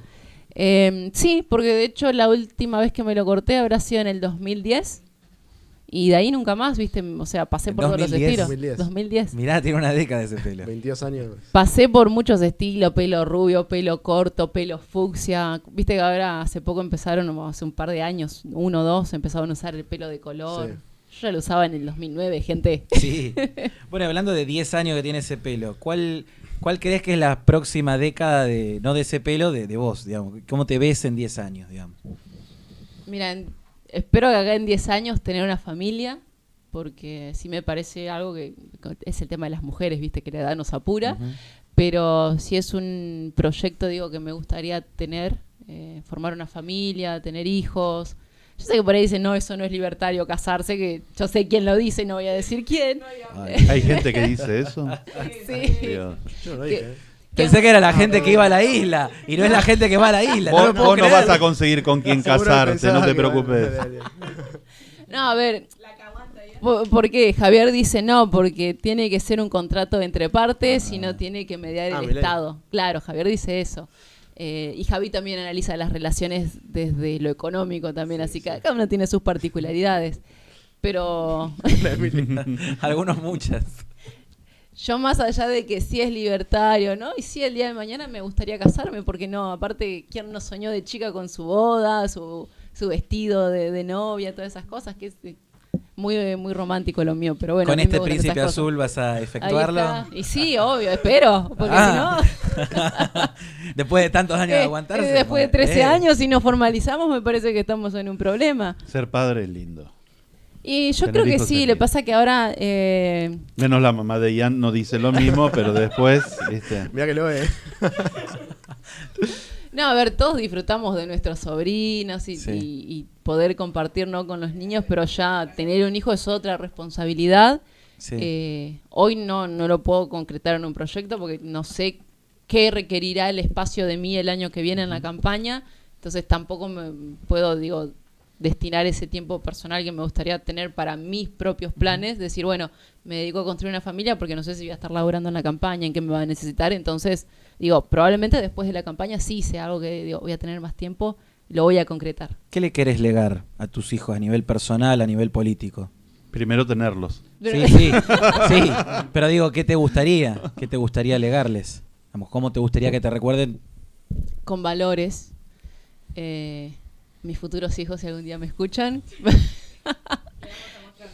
se lo va- sí, alguien se lo va a mostrar si yo no estoy, no sé por qué no estaría, no importa. Pero valores eh, y que sepan que, que, digo, yo me defino como una persona que, que lucha por lo que cree y si bien eso me ha costado probablemente amistades o espacios, yo creo que lo primero que uno tiene son sus valores y su palabra, entonces es luchar contra viento y marea para, para mantenerlos firmes. Y me parece que dentro de todo también eso es lo que define una persona. Si vos no tenés palabras y no tenés valores, ¿qué tenés para dejar de positivo a la sociedad? Y, y eso también intento volcarlo en, cada proyecto que, que se presenta, eh, en cada espacio en donde intento construir una, una movida, pero porque yo creo que el problema de la política en Argentina es la falta de espacio que se le da a la juventud. Entonces también acompaño proyectos como la, la creación de Avancemos, ahí está Agustina bailando, eh, Mujeres por la Libertad, Prisma, porque me parece fundamental que empiecen a, a generarse nuevos espacios de chicos que por ahí no se encuentran en, en partidos políticos o que sienten rechazo o que se han ido decepcionados, que puedan construir su propio espacio y el día de mañana también sean referentes políticos, que no me parece una tarea menor. Y ese es el desafío que tenemos por delante nosotros. Eh, yo soy parte de una nueva generación que espero que dejar un espacio construido para que nuevas generaciones estén donde estoy yo y que aporten los mismos valores, el mismo trabajo, las mismas ganas para poder defender un- la creación de, un- de una Argentina distinta y una política diferente, que me parece que es el problema que tenemos nosotros hoy de la misma política rancia que se mira el ombligo y únicamente está en su interna, de quién llega a la presidencia, quién no. eh, me parece que son las cosas fundamentales a tener en cuenta. Bueno, dejamos, este mensaje quedó para tus hijos del Para la futuro. posteridad. Para la posteridad. Pero primero los tengo que tener. Bueno, ah, después de salir de Día L van a tener una charla interesante. Ya lo hemos tenido. Claro, pasa claro. que, bueno, justamente es lo que yo planteo. Obvio, Veremos la qué sucede el año que viene. sí, sí. Y la política es así, ¿viste? A veces te lleva a posponer ciertas cosas. Y está Bueno, bueno, hay que proyectar. Yo Como la tengo- padre te digo, la familia es trascendente. La participación política puede ser momentánea, pensarlo por ese lado. Por eso He te conocido digo. a mucha gente en me- me- militancia, tengo un año que nada más de por medio después. Mujeres digo, en militancia que por la militancia, por la militancia, por la militancia y le llegó el fin de las posibilidades. se le fue la y primavera. ahí le agarró el bajón. Bueno, pero ese es el problema que tienen las mujeres y no lo tienen los hombres. digo. No, no te creas, no te creas. Los hombres Está Cormillot después. Aparece Cormillot. Ejemplo, ahí está. Yo Hay que bueno, algún día hablaremos de eso, pero yo creo que también para el hombre hay una- un momento. Hay que proyectar Tema en política y en familia. Pero hay gente que no quiere tener hijos y es súper respetable. Después hay gente que, bueno. Después eh, hay gente que yo- se... re- He leído muchas este, Hay gente que encuestas, a gente congela se óvulos y de tiene decir, de "No más quiero grande, tener". o si no alquila vientre, viste la subrogación Yo de soy vientre. lo o sea, contrario, yo soy tipo Mafalda, viste el eh, Susanito, soy Susanito. Tengo la tengo tatuada y no, y no existe todavía, es un proyecto. Este, y son bueno. proyectos que uno apunta y qué sé yo, cada quien tiene el- proyectos particulares. no se, nos está apurando la productora, no sé. La productora quiere quiere ir a comer, quiere Bueno, a mí me pareció interesante algo que vos dijiste, que estuviste hablando de tu experiencia con el PL. Que en algún momento tenemos que hacer un programa de catarsis que se llame El PL y yo. Y cada cual habla de su experiencia con el PL. Uh, Y no pueden venir a defenderse. lo, ¿no? ¿Eh? lo ¿Puede venir conducimos. alguien a No, defenderse? Yo vengo con el pelillo. Hay que tener, hay que permitir el derecho a réplica igual. Sí, no estaría mal. Pero bueno. Expl- re- Yo invito a, invito a todos las autoridades. Ya con las preguntas que hiciste hoy, no sé si te van a abrir las puertas después. Yo no quiero tomar ninguna puerta, yo quiero que venga acá a hablar alguien, Nicodema, alguien. Uf. No, bueno. Pero no sé. A ver, yo creo que si eh, somos todos individuos libres, cada uno tiene derecho a decir lo que quiera y yo me callé durante muchísimo tiempo como para ahora no hablar un poco más suelta sobre las cuestiones que viví dentro del espacio, que me parece totalmente una pena. Pero bueno, Así que, todos pasaron por sus instancias. sé de mucha gente que se ha Bueno. ido. ¿Eh? Bueno. Yo también. ¿Ah, sí? Uf, bueno. ¿Cuándo, cuándo es la fecha del siguiente programa? Bueno, muchísimas gracias Rebeca, muchísimas gracias a todos este, por ser parte de esta entrevista y bueno, seguimos con más DAL. Bravo, bravo.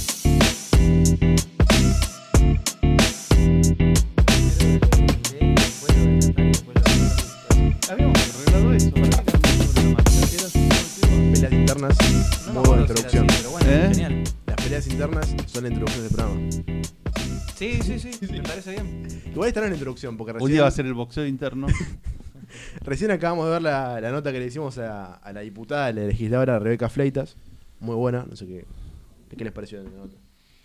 Eh, estuvo buena, me parece que, que ilustra un poco eh, lo que es ser parte del, del bloque eh, liberal o de, de derecha, de cambio, digamos, dentro de lo que es la legislatura porteña y, y también muestra un poco cuáles son las eh, coincidencias y diferencias que hay un poco ahí dentro del armado de, de Libertad Avanza, que eso, si esto ya sucede en Cava, a nivel nacional, ahí se multiplican la- las agrupaciones, los partidos, las diferencias, este, los tiros y empujes, o sea, todo en un armado que está surgiendo muy rápidamente eh, con la figura de, de Milei a la cabeza y que genera también muchos, muchos problemas internos. Bueno, pero que también se está viendo en los demás, en las demás agrupaciones que no son partidos puros, como se entendía la política antiguamente, sino que ya se está trabajando en coaliciones. Sí. Este, ya no es eh, como era antes.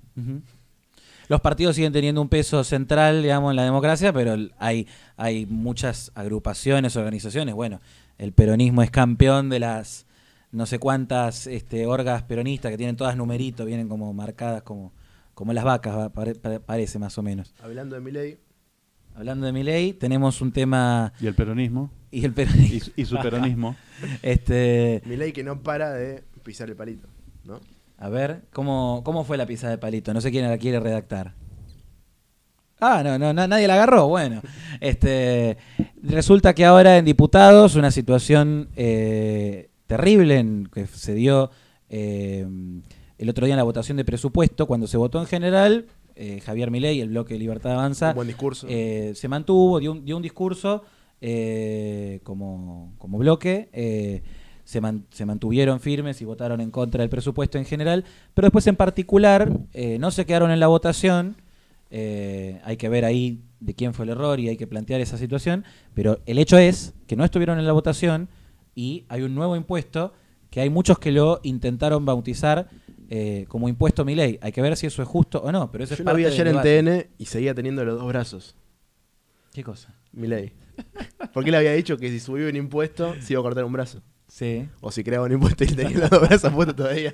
No sé si le falta capaz de tratamiento médico o algo. Pero es un desastre. Es un desastre porque él se vende como una persona anticasta que no se va a meter en esas cosas y se termina metiendo en no sé qué arreglo. He escuchado hasta que, fue un favor que le pidió eh, el grupo donde estaba antes de aerolíneas, como no sé, o sea, algo raro hay de por qué no estuvo ahí, pero no, logro entender cuál fue el motivo. No sé, yo escuché ayer lo que él hablaba en el programa de Majul y era... A mí me daba vergüenza. No se da cuenta que hoy es un político, que es un legislador de la nación y que él no puede hablar como habla. Él habla que por cuestiones éticas. Y él va a hablar de ética, que salga de la política, se suba a un púlpito y empiece a, a crear su religión y a, y a bajar líneas del púlpito. Pero cuando tiene que tomar resol- este, No. resolver temas concretos, tiene Aparte- que resolver temas concretos y dejar toda, eh, eh, todas sus cosas. No este, creo que de- se refiera a eso con, ética con eso. cuando habla de ética se refiere bueno, a la ética de libertad que ya hablamos en el primer programa. Creo que, que ya la rompió la ética de libertad y está bien, porque él dice se voy a meter en política y sabe que eso va en contra de la ética de libertad, del anarcocapitalismo y todos esos temas, que es lo que él se define filosóficamente. Ya rompió la ética, ahora que empieza a ser pragmático y que haga cosas que sirvan en la realidad, digamos. O sea, porque justamente él, él, él dijo Claro. lo que iba a hacer. Por eso voy, a, salió- voy a- voy a dejar la parte filosófica para hacer cosas pragmáticas O va al púlpito o, o va al Congreso, que elija. Está en una disyuntiva con él mismo. Y creo que también eso es lo que produce que él esté, como decía recién, pisando el palito constantemente. Vos lo mencionaste la otra vez. Dice lo que quiere que diga lo que le preguntan. O sea, el, el periodista le dice algo buscando que responda, quiero que haya comercio de niños, y él dice exactamente lo que espera que, que responda. Claro, muchas veces es Yo como creo que que, eso lo, se debe a que él es muy sincero. servido, que él entienda. Sí, es muy sincero. Igual en esta situación me parece que es, es diferente, porque no hay una entrevista, no hay declaraciones este, de una Sí, entrevista en la que eso ¿sabes a qué voy con episodio de Palito? Voy a que capaz, si él no Sí. votaba, si él votaba en contra de ese, de ese impuesto, capaz se aprobaba igual, porque incluso los de Juntos por el Cambio votaron a favor y lo critican, digo, también hay hipocresía por ese lado. Pero capaz se aprobaba igual sin su voto. Pero A el mí- tema es que él hubiera estado ahí votando en contra de ese impuesto. A mí, lo que me, a mí lo que me parece es, la situación es, es- es terrible y especialmente para un espacio este, que, que tendría que ser campeón en la baja de impuestos y justamente con la declaración de Javier de eh, si, si voto un impuesto, eh, si me ven votando un impuesto me corto un, bla- un brazo. Y muchas veces dijo que la gente, la sociedad se lo reclame. Eh, entonces eso me parece terrible. Eh, lo que sí me parece que es una locura pensar que todavía, o todavía en este momento pensar que Javier Milei se lo puede comprar. O sea, ni, ni en la elección del año pasado lo pudieron no, es lo comprar en varias oportunidades. en redes. Claro, pero digo, en- ante esa, esa posibilidad me parece que es casi remota, porque digo, eh, es un tipo que gana en dólares en, en cualquier lugar del mundo al que va. Bueno, no creo que pueda eh, compararse lo que Nunca pongas las no, manos en el fuego por nadie. Macri ni siquiera no, por gana vos. mucho, digamos. No, o sea, no, no. pero digo, pero Porque digo, me tenga parece- plata, no, pues, no, eso no es un, raz- un razonamiento para decir que no vaya a robar. No, Yo pero no es creo una, que- yo es no una creo, irrealidad pero- en un punto de que decir, lo van a comprar por que un impuesto de cuánto era, no, no Sí, me acuerdo 250. cuánto, dos cin- 250 pesos, que es una es, es- es- pero es un car- una carga más Es lo sobre la gente. lo ético, sí. Es la cuestión ética lo que está en discusión. Eh, y eso, pero el tema es, el tema central me parece es eh, acá hay una, una discusión interna que tiene que hacerse dentro de Libertad Avanza sobre por qué pasan estas cosas. Me parece que hay, eh, citando, digamos, un poco lo que decía Cristina en su momento con funcionarios que no funcionan, hay asesores que no asesoran y que no cuidan, digamos, a la figura central que es Javier Milei. Si vamos a tener a una figura central como es Javier Milei, llevando adelante un movimiento político tan importante como este, que está sucumbiendo a las estructuras partidarias de todo el país, me parece que hay que ser responsable y cuidar la figura y no decirle, bueno, ya te podés Pero- retirar, ya no pasa nada. Está bien, pero cuando, él está es frente. el que no se deja llevar por ningún En el momento en que él está frente a un periodista, por ejemplo, no pueden estar hablando por él. No puede tener un asesor hablando por él. Tiene que No, el que No, mueve no. la boca es él, decir el que tiene que que- hablar él y las ideas tienen que ser él. No puede ponerse a hablar, te vuelvo a decir, como si estuviera en un púlpito o estuviera en una clase cuando empieza a hablar sobre si eh, el suicidio es un proyecto de vida. No puede decir esas cosas. No, es que ese tipo de cosas son cosas que se podrían haber evitado. Fíjate lo- cuando fue lo de... eh, Disculpa, y esto es lo mismo. niños. O sea, cuando, ayer- cuando ayer le preguntaron sobre el tema ese, no puede tirar la pelota afuera. En algún momento tiene que aprender a decir me equivoqué. No, pero hablando de Es que- asesoramiento, yo creo que hay veces que hay fuentes que dicen que él es inasesorable. Como que no se deja eh, llevar por otras personas o recomendaciones. Él dice lo que él piensa.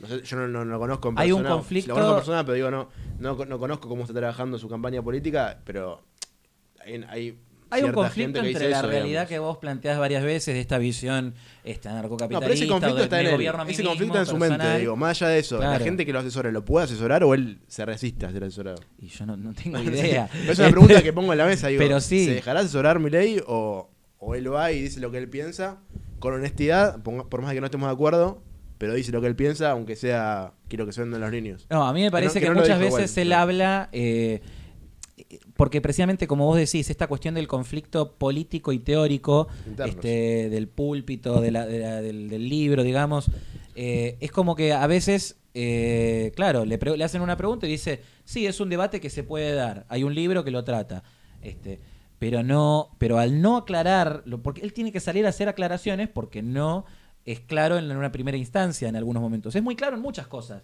porque mucha gente entiende economía gracias a lo que, lo que él explica. Pero en otras cosas, la gente le hace falta No- no es una cuestión claro- teórica que claramente él está pensando en lo que él ya sabe de teoría y no está pensando en lo que la gente del otro lado ha leído sobre ese Porque autor que está mencionando. Parece que él no, no termina de captar, de tomar conciencia eh, cada vez que habla en el ámbito en el que está hablando. Eso no es claro en la diferenciación entre lo práctico y lo teórico. No, no, no se Mira, mi, suegra me lo dijo, o sea, eh, no es político. Y es, es una realidad, o sea, a veces eh, esa cuestión del sincericidio eh, en extremo te perjudica. Te perjudica porque terminás teniendo quilombos Bueno. todos los días eh, y no, no y tenés que estar tapando agujeros todo el tiempo. Entonces tenés que encontrar un punto medio Pero también entre la sinceridad. ojo. Sí, lo benefició por eso. El, el hecho de decir lo que pensaba y capaz putearse con gente de la tele y decir cosas que en ese momento hace no que la eran gente mainstream. piense es honesto. Sí, y aparte de haber dicho cosas que no eran mainstream en ese momento, que no, que no eran cosas que se decían, también hizo que la gente lo vote. Y ese mismo factor, que es la sinceridad, es lo que ahora está haciendo bien que se resten votos. Está bien, bueno, pero Un hay algo que interesante baja, que a mí me encanta que dice Durán Barba que dice caballo blanco corre una sola vez. Bueno, sí, sí. Porque la segunda vez corre manchado, no es caballo blanco, está manchado. Y al principio, Servía. con bueno. tu sincericidio y todo eso, puede ser como vos sos un raro, te puede servir. Cuando empiezas a ver que está actuando y las macanas y las metidas de pata que está haciendo, entonces ya el efecto sorpresa desaparece.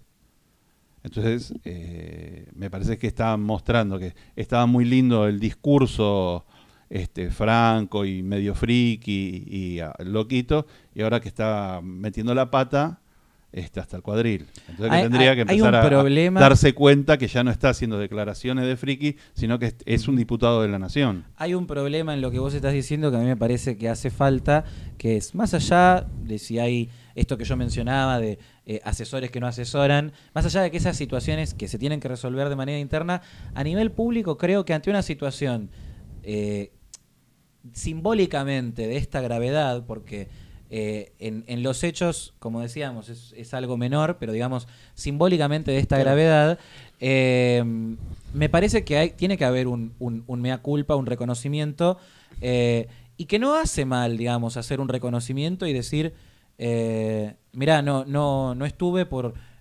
Que explique una razón, la que sea, este, no estuve por, est- por esta razón. no. no, no, no estoy acostumbrado, tengo que, este, que mejorar en esto, en la práctica legislativa, eh, y listo. No, no, no me parece que haya Igual que, tan cerca de las elecciones. complicar tanto. No, el tan cerca de las elecciones, no estamos cerca de las elecciones. Ese es el tema. Yo creo que en el, en el círculo No rojo estamos se cerca de las elecciones, estamos arriba de las elecciones. Eh, sí, pero no, pero no se tiene Las campañas ya empiezan. Ya Las campañas ya empiezan, pero no se toma dimensión de cómo en realidad, si bien ahora es, esto es una cuestión de armados, pero cuando las elecciones empiezan, o sea, lo vamos a notar, va a ser fuerte y va a cambiar la realidad en la que nosotros estamos pensando las cosas. Nosotros ahora hablamos una cosa que en junio del año que Bueno, viene, cuando no, sea el no, no, cierre pero- de listas, pero- pero para no mí hay otro- nada hay que ver con lo que estamos juego. hablando ahora. Una persona comete un error, lo mejor que puede hacer es reconocerlo y decir, me equivoqué. Sí. Si vos crees que sos perfecto y que tenés la verdad revelada, entonces no podés decir eso. Porque entonces también, a lo mejor, tenés que reconocer que en una posición que tiene otra persona, tiene razón. Y ahí se, ter- se termina la coraza. Cuando vos sos el, libertario de acero inoxidable, sos el dueño de la verdad revelada y nadie más tiene razón, y, y todos los demás son una mierda, no podés reconocer que te equivocaste, porque a lo mejor también te equivocaste en que los demás son una mierda, a lo mejor también te equivocaste que los demás no tienen razón. Claro, es una cascadilla. Eh, pero el tema también igual es, si bien él eh, en algún punto, la, mucha gente hablaba, se regaló con esta situación y demás, eh, lo, lo- lo- hay algo indignante que me parece que, que pasó con todo esto, que es que veías a los tipos de Cambiemos, que obviamente se van a regocijar de esta situación, Sí, pero la, pero, la, pero la gente común le daba bala a los tipos de Cambiemos que se estaban regocijando de eso. Y vos decías, en tu propio espacio están votando eso. Y está todo bien que hayan coaliciones y demás. Pero digo, eh, tiene que haber cierta lógica, tiene que haber cierta identidad o ideas. Fíjate, a Javier se lo critican porque tiene identidad ideológica de qué es lo que defiende. A Cambiemos vos no le podés hablar nada porque no sabés qué es lo que es. Y eso es un problema en política. No podés vivir sin definiciones y sin que sepas cuál es tu plan de gobierno, cuáles son tus ideas, qué es lo que defendés, qué es lo que no defendés. Me parece que lo que es la oposición en un gobierno que eh, ha eh, creado más impuestos y que se han opuesto al impuesto de las grandes fortunas, digo, ¿por qué no se han opuesto a, e- a este impuesto una parte de Cambiemos? Porque en algún momento el tema de impuesto a las grandes fortunas fue como, no, no, cam- cambiemos, no lo vamos a tocar, no sé qué. Este, y de repente este impuesto, ah, bueno, vía libre y, y podemos hacer lo que queremos. Entonces digo, cuando le toca a los trabajadores no tienen problema. Pero vos decís- después lo vos tienen a decís mi ley y dicen, que- ah, míralo. ¿Vos, decís que, que Milei no tiene, no tiene fisuras en sus posturas? Por ejemplo, es un anarcocapitalista que está participando No, del Estado. Filosóficamente, anarcocapitalista en la práctica. dice- A mí me parece que eso Está ya bien, bueno, eso- pero eso es como vos, que sos ve- vegano y comes carne. ¿Entendés? Pero escuchame. A- agarra, ataca, yo te he visto atacar la milanesa como si fueras un tigre y después me discutí que sos vegano. A mí me parece No, no que eso... Eso, con ¿no? Milei, eh, eh, no, no, es que Yo es nunca dije que interesante. era vegano, pero bueno. A, a mí me parece que eso... Lo que voy es lo sí. siguiente, eh, eh, este, vos decís que eh, Juntos por el Cambio no es por defender a Juntos por el Cambio, pero Sí. sabemos que es una coalición, sabemos que hay distintas posturas y uno más o menos sabe las posturas que tienen cada una de las de sus componentes. Pero ni De siquiera Milei- del PRO sabes qué es lo que, qué es lo que piensa. de porque en el PRO también votaron este, por este el, impuesto. en el- en- dentro del PRO tenés distintas posiciones, incluso personales. Ahora vos podés saber que más o menos la, la- la línea que sigue Rodríguez Larreta y más o menos la línea que sigue Macri, más o menos la línea que sigue Patricia Bullrich, ¿entendés? Ahora, él, que es una sola persona, tiene más discusiones internas, o sea, hacia él mismo que, que el PRO, tiene más diferencias, o sea, pla- plantea demasiadas cosas que son contrapuestas y tampoco sabes cuál es su- cuando- cuáles son sus posiciones reales. Porque Eso- lo- cu- cuando él hace la discusión dice por una cuestión ética. No, no es una cuestión ética. A ver, ¿cómo bajas ¿cuál es esa ética a, la- a la política concreta Claro. y real? Porque tuviste que votar una ley. Pero ¿cuál es el trasfondo ético de no haber votado eso? No entiendo. No, pero él habla. No, en yo lo que general estoy de las diciendo es que distintas él posiciones. pero él dijo ayer de dijo que era ética. un, un tema ético, pero ¿cuál es la- el valor que, que defendió de su ética? Ah, al no ir a sé, votar? porque por, por eso decir, vos podés saber, en realidad, lo que pasa por la cabeza de Milei, uno no lo puede saber. Pero él no dijo cuál Y era el tampoco- valor que defendía. Yo- o sea, no entiendo por qué él dijo, no, es algo ético. ¿Ético en qué, va- en qué sentido? No sé, yo si, si lo dijo, no lo recuerdo, porque n- no me quedó, pero sí plantea ese tipo de cosas.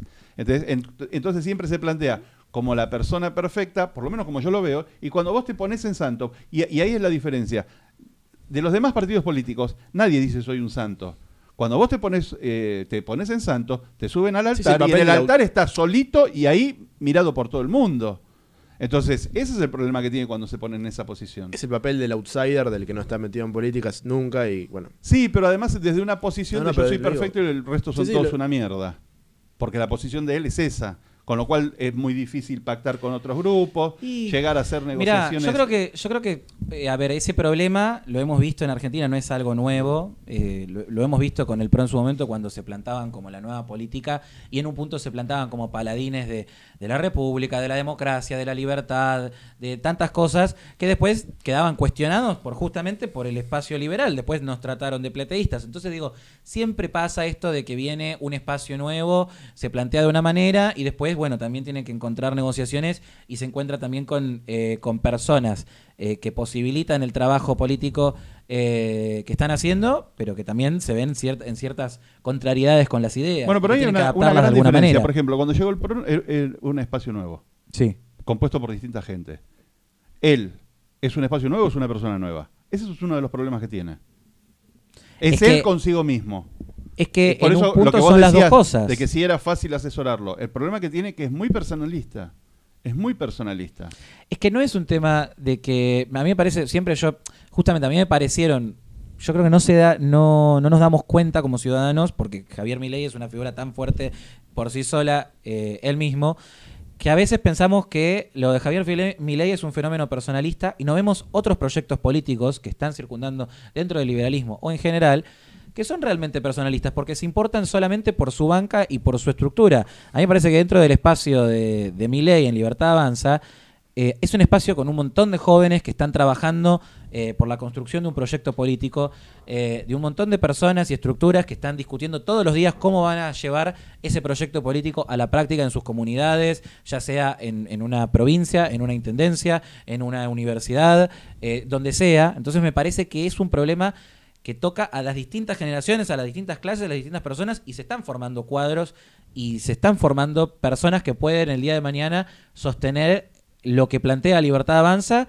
eh, sin que esté Milei, digamos, eh, como figura central. Pero el tema es que la figura central de Milei ha roto eh, la cuarta pared de las televisiones en la cuestión mediática que hablábamos hace un rato con Rebeca y ha entrado a las familias para decir, bueno, hay una forma diferente de hacer las cosas en la política.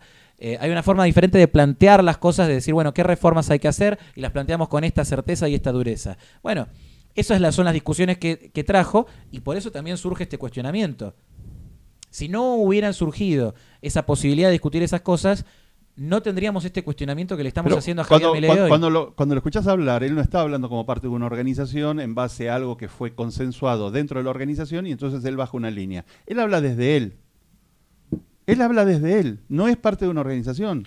es muy personalista. Él siempre ha hablado, me acuerdo en su momento cuando no era no, su opinión. de Libertad Avanza. No, pero no es su opinión. Cuando vos sos parte, cuando vos sos parte de un grupo, en definitiva, sos la cabeza de un grupo, llevas adelante la posición del grupo, no la tuya personal. Eso va también relacionado a su ideología individualista y de, es mi opinión, mi propiedad privada y capaz dentro de mí es una agrupación, si se quiere, estratégica para lograr un, un fin mayor, que es, bueno, cambiar el país, según digamos lo que dice él.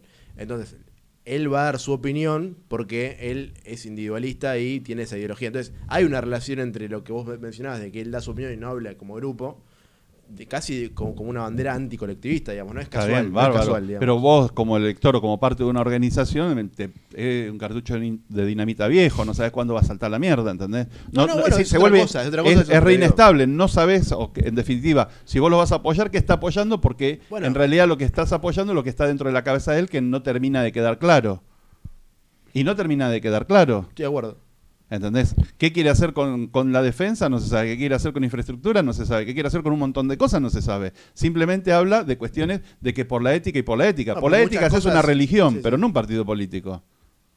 Sí, sí. Yo creo que políticamente eh, es el, el fuerte y también el talón de Aquiles del liberalismo hasta ahora eh, yo creo que con Javier, si bien es economista, eso está cambiando un poco, pero no por él, pero digamos, eh, hay una no excepcionalidad de esta cuestión, que es el tema económico. O sea, el tema económico es lo central, eh, pero se, están tocando ya otros temas.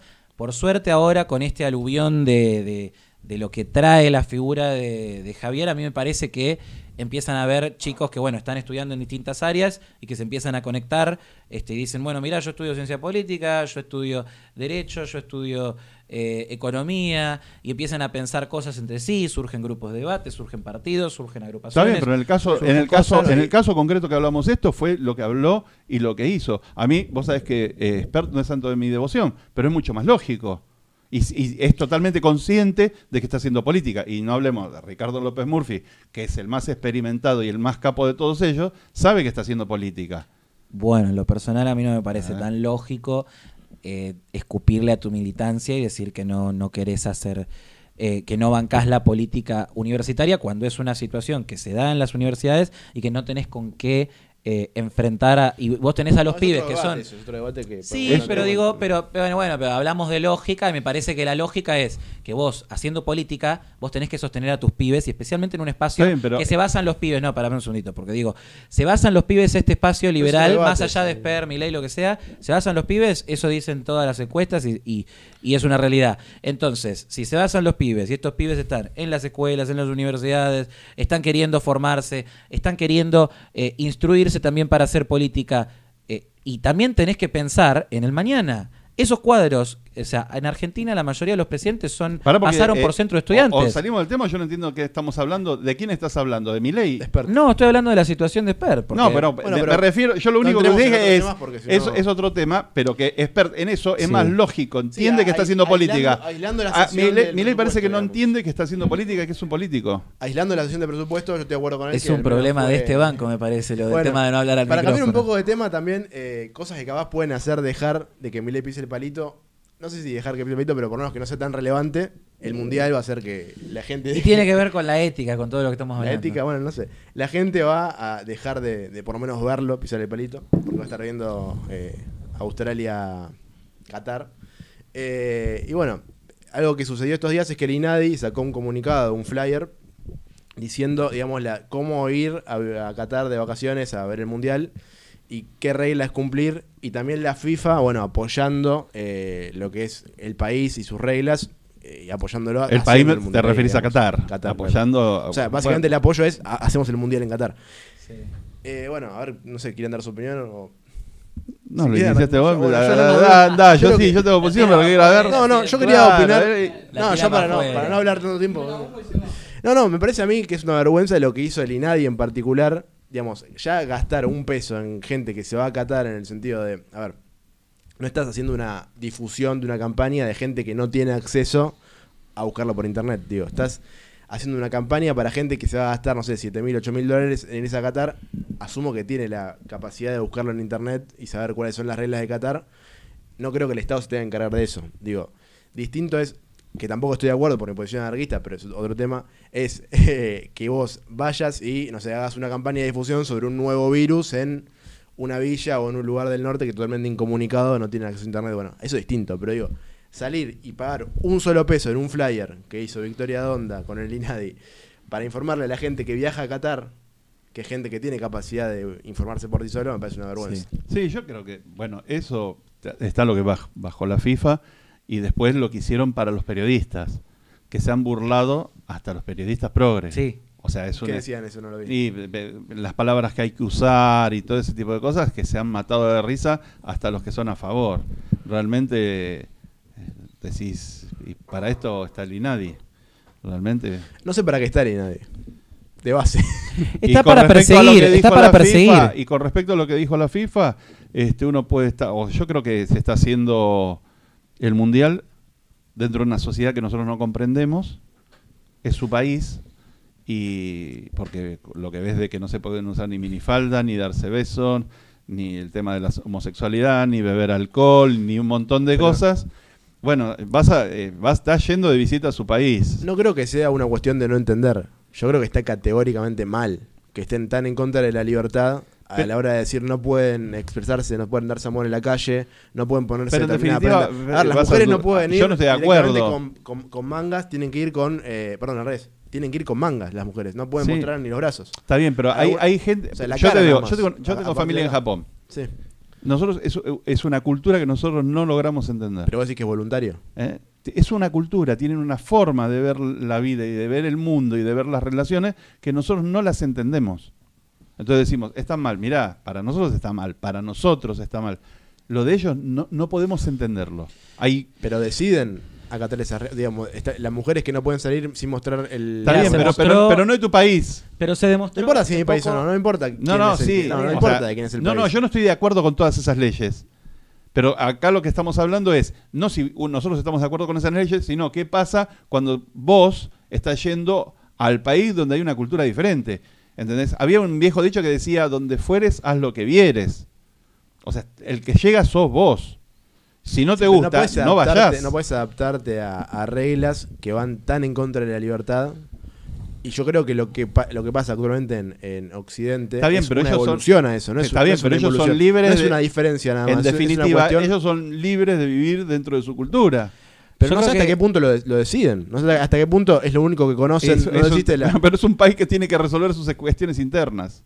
No, porque, bueno, yo no estoy de acuerdo con eso. Yo creo que, por ejemplo, el feminismo, en vez de encargarse internacionalmente de ir a pintar banquitos de color violeta, podría encargarse de estos temas. Digo, de meterse en los Ah, yo no tengo lugares- problema que- Bueno, pero que no, hagan solo- eso. no es una cuestión eh, de que se tiene que encargar el propio país de resolverlo, sino que movimientos culturales como el feminismo podrían ir a donde realmente hay una desigualdad entre hombre y mujer, como Qatar.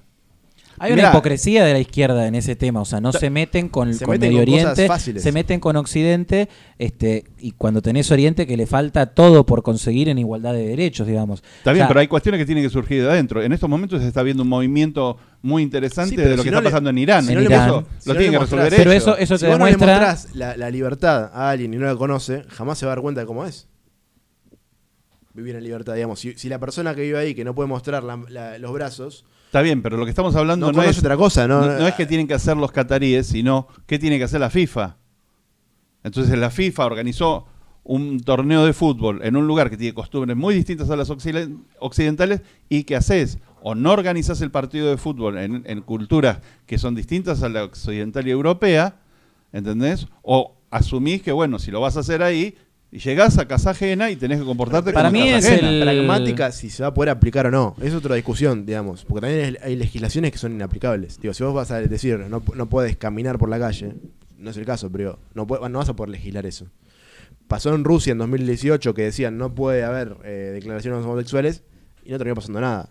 Es otro país. Por igual, eso, vamos a ver qué, vamos a ver pero qué es hay lo que cosas pasa. que son ilegislables en la práctica. Claro, porque capaz Pero nos lo que- terminamos encontrando con un mundial en el que estamos todo el tiempo escuchando sobre un nuevo ilícito de sus propios ciudadanos contra ciudadanos extranjeros. Capaz nos vemos que se aplican la ley sobre estas cuestiones y, no sé, ven homosexuales y los terminan poniendo presos o los matan.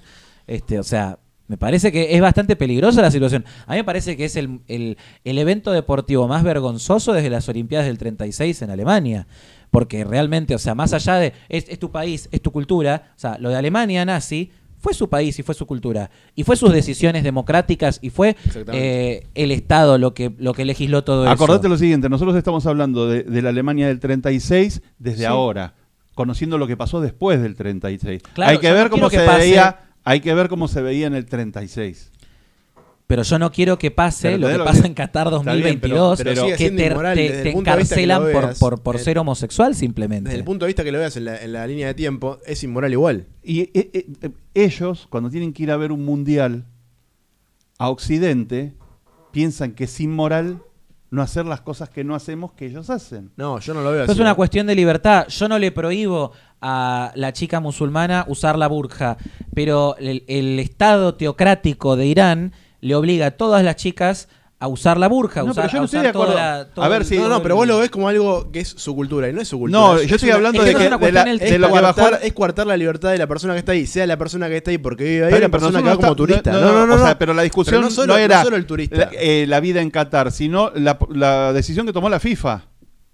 Es que eso es lo más grave. A, a- a mí lo que como viene en Qatar me parece mal. El tema es Claro. la decisión que tomó la Pero no es su cultura, ¿por es una cuestión de que está mal, más No, allá de que eso no es su igual lo que plantea tiene razón, porque tiene que ver con. Nos estamos enfocando tanto en pensar en Qatar, pero en realidad No. podemos discutir lo de Qatar, pero que tengamos que tener esta situación en la que hay un evento deportivo mundial tan, tan importante como el Mundial de Fútbol, valga la redundancia, eh, en este país que tiene tantas restricciones, eso te muestra que a la FIFA le pesó más la guita de los jeques árabes.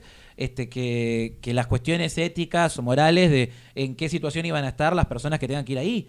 O sea, te muestra que el ambiente deportivo del fútbol acepta ese tipo de transgresiones contra, contra la libertad de los que van a ver los partidos y contra sus propios jugadores. Porque yo quiero saber si el 100% de los jugadores son heterosexuales. Bueno, pero eso también es una cuestión Pero cultural tampoco de que, debe- de- de que entonces no hay tampoco gays, haber supuestamente. habido mundial en Rusia. Y yo creo que deberían plantearse un poco las cuestiones Bueno, de... pero en Rusia se Pero, eh, flexibilizó con la práctica, ¿no? Porque la gente iba... y aparte Rusia bien, bueno, tiene pero- una... Vamos No. a ver si ahora en Qatar se flexibiliza con la práctica. que ver, pero vos ojalá. decís, bueno, ¿entendés? Sería Y- lo lógico. Y en muchos otros lugares podrías decir, bueno, no se podría ser por tal o cual motivo. Yo no me imagino un mundial en el cual se detengan 100 personas por día. Porque si se hacen cumplir estas leyes, digo, yo no, no, no creo que las cumplen los argentinos de por sí. No sé, ya de por. digo, o- o sea. o sea, estaba viendo, de seguro médico te tenés que llevar 50 mil dólares y 100 mil dólares de- para repatriación. O sea, dos departamentos. Eh, te vas de vacaciones gastando, de, de- poniendo de seguro dos departamentos. Lo paga más latón nomás eso, que solo él ya lleva 40 personas, dice que quiere llevar, no sé. No sé, sí, está no- quejando. yo no escuché, no, lo, no lo escucho a más latón. Pero Es bueno, tenemos, eh, tenemos otro tema que también este, nos lleva por varios de lo que estuvimos tratando de las nuevas derechas, de qué es lo que, qué es lo que significan, qué es lo que se piensa, que es el caso de Brasil, las elecciones que surgieron, Eh, y a partir de ahí, claro, las elecciones que surgieron este domingo, eh, y a partir de ahí poder pensar en cómo, cómo, cómo se encaminan estas nuevas derechas en el mundo y en Latinoamérica en particular. El resultado de Muy Bolsonaro, muy. Menos de dos puntos de diferencia, Claro. menos de un punto y medio, creo incluso. menos de un punto y medio. Menos de un sí. punto y medio. En Eh, realidad Bolsonaro hizo una gran remontada desde la primaria. Exactamente. Desde la primera elección hizo una gran Sí. remontada. Comparando con las Ganó millones supuestas de votos encuestas, más. más. todavía. No, no, eh, tomando el- Sí, eh, sí. los votos que estuvo en primera vuelta y los votos que tuvo en segunda, ganó un montón, millones de votos.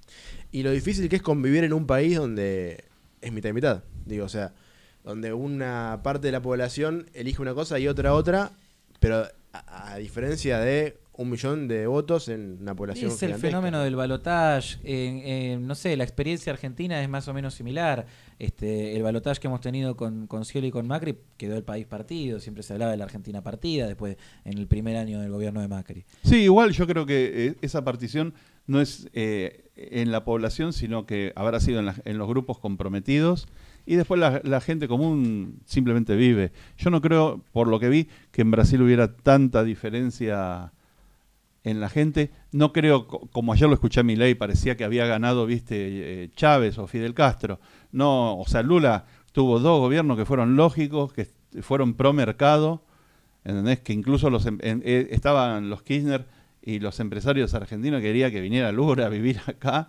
La realidad es, no, no fue un gobierno castrista. pero Tampoco podemos lavarle la cara al gobierno de Lula y decir que es un No, gobierno no, de no, corte un- liberal. un co- No, ni no, pero- liberal y, y tuvo corrupción y un montón de cosas. Eso nadie dice, yo no estoy diciendo, viste, que es papá pitufo. Lo que te estoy diciendo es que, Tiene la cara. claro, Pero es un lo que estoy diciendo que no es- eh, están hablando como si hubiera llegado, viste, este Ortega o Fidel Castro. es No es el caso. Representa un grupo que es el grupo de Puebla, donde lo ves asumiendo con una gorra que dice FQ 2023. Entonces, hay un todo un. Más allá de capaz lo que hace en la práctica no es algo tan grave, pero sí lo que representa a nivel región es grave. Está bien. Es Hay- que- tab- También hay que tener en cuenta lo siguiente. Cuando estuvo él, eh, estaba Fidel Castro y. Chávez, que eran otra gente. Ahora está Díaz Canel y Maduro, que son la versión berreta de los otros dos. Porque te puede o no gustar eh, Fidel Castro, pero el tipo era, eh, eh, tenía toda una cabeza. Era un capo. Y este es, Sí, son tontos. son. es un tonto. Y de Maduro ni si- no es necesario Tontos con describirlo. poder y haciendo mucho daño. A ver, igual el tema está, eh, la, la izquierda y la centroizquierda lleva años de organización geopolítica para poder sostenerse, acompañarse, apoyarse. Han apoyado revoluciones aquí y allá, han incentivado revoluciones en, en todo el continente, eh, como fue la situación de Chile y como fueron varias situaciones. Esta brisita bolivariana que hablaba, este, mm, no me acuerdo, no me acuerdo del nombre, ministro de, de Venezuela. eh, me, me parece que eso, eso se sintió, la verdad. O sea, el, el foro de Sao Paulo, que fue la forma de organizarse de la izquierda después de la caída del muro de Berlín, eh, fue exitoso en conseguir el poder, después lo perdió y después se reagrupó. Eh, formó lo que vos estás diciendo, el Grupo Puebla. Y el Grupo Puebla es un lavado de cara que tal vez ha perdido ¿quién cuestiones el más duras de la izquierda. ¿Cómo quién está? Los distintos, los distintos partidos que estaban No, en el foro no, de Sao Paulo están ahora en el los Grupo Puebla. partidos Y también veamos quiénes son los líderes. Eh, Alberto eh, Fernández está en el Grupo Puebla. Sí, Yo si está él, yo me voy. claro.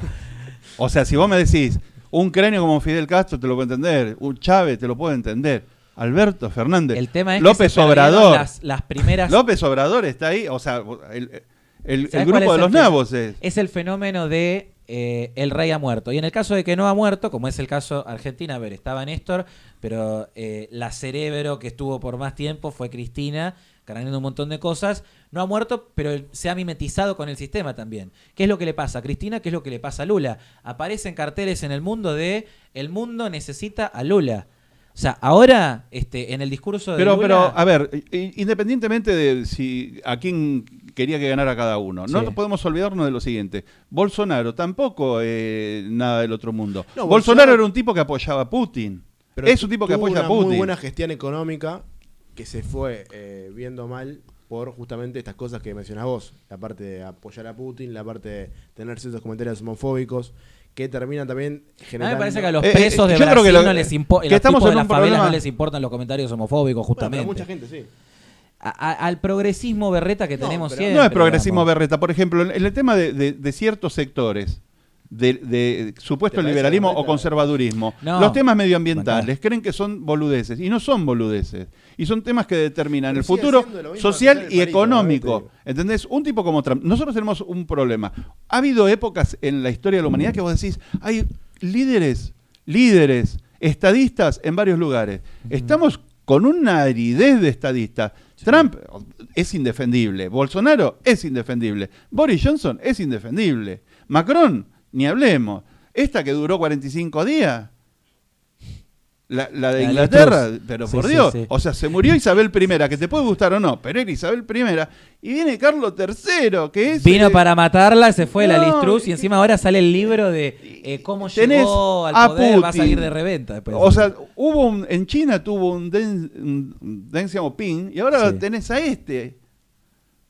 Y, en Corea al, al gordito tirabomba. Igual no es para subestimarlo de Xi no, Jinping. ¿eh? no es para subestimar el poderío no, de. Xi Jinping. No, el poderío es, es peligroso, pero no es un estadista. Hay muchos peligrosos. Putin es peligroso y no es un estadista. Y Boris Johnson y Trump son peligrosos y no son estadistas. Y ahora hablamos mucho de personas. Entonces, estamos, eh, eh, eh, tenemos ese problema, una gran aridez, y la gente está eligiendo, viste, entre batata o membrillo. Entonces, yo lo que voy, Bolsonaro era un tipo, es, es un tipo que en ciertas formas de pensar, al igual que Trump, atrasa. Sí, sí, probablemente. Atrasa. En cuanto a Lula, se puede basar Lula viene en con un eso, vice, eso es a lo que iba Lula antes. viene con un vice- vicepresidente y me refiero a la, a la gente que tiene tanto miedo a la izquierda. Mira, el- primero, Lula no va a ser boludez. Eh, ayer, eh, mira, a mí me llama la atención, cuando empieza a agradecer, lo primero que hace es agradece a Dios. O sea, empezó con un sesgo religioso que no lo necesitaba. Y la religión no es precisamente este, del Partido Comunista. Es Brasil igual. Sí, pero no, yo no creo que lo haya hecho como campaña o de cara. Sí yo lo creo hizo que porque realmente estuvo lo cree. toda la- todo este tramo electoral estuve pegándole a Bolsonaro en términos religiosos y estuvo sumándose a cuestiones religiosas no y ¿Vos estuvo hablando ahora era pro aborto toda Para- la vida y de repente ahora es pro vida.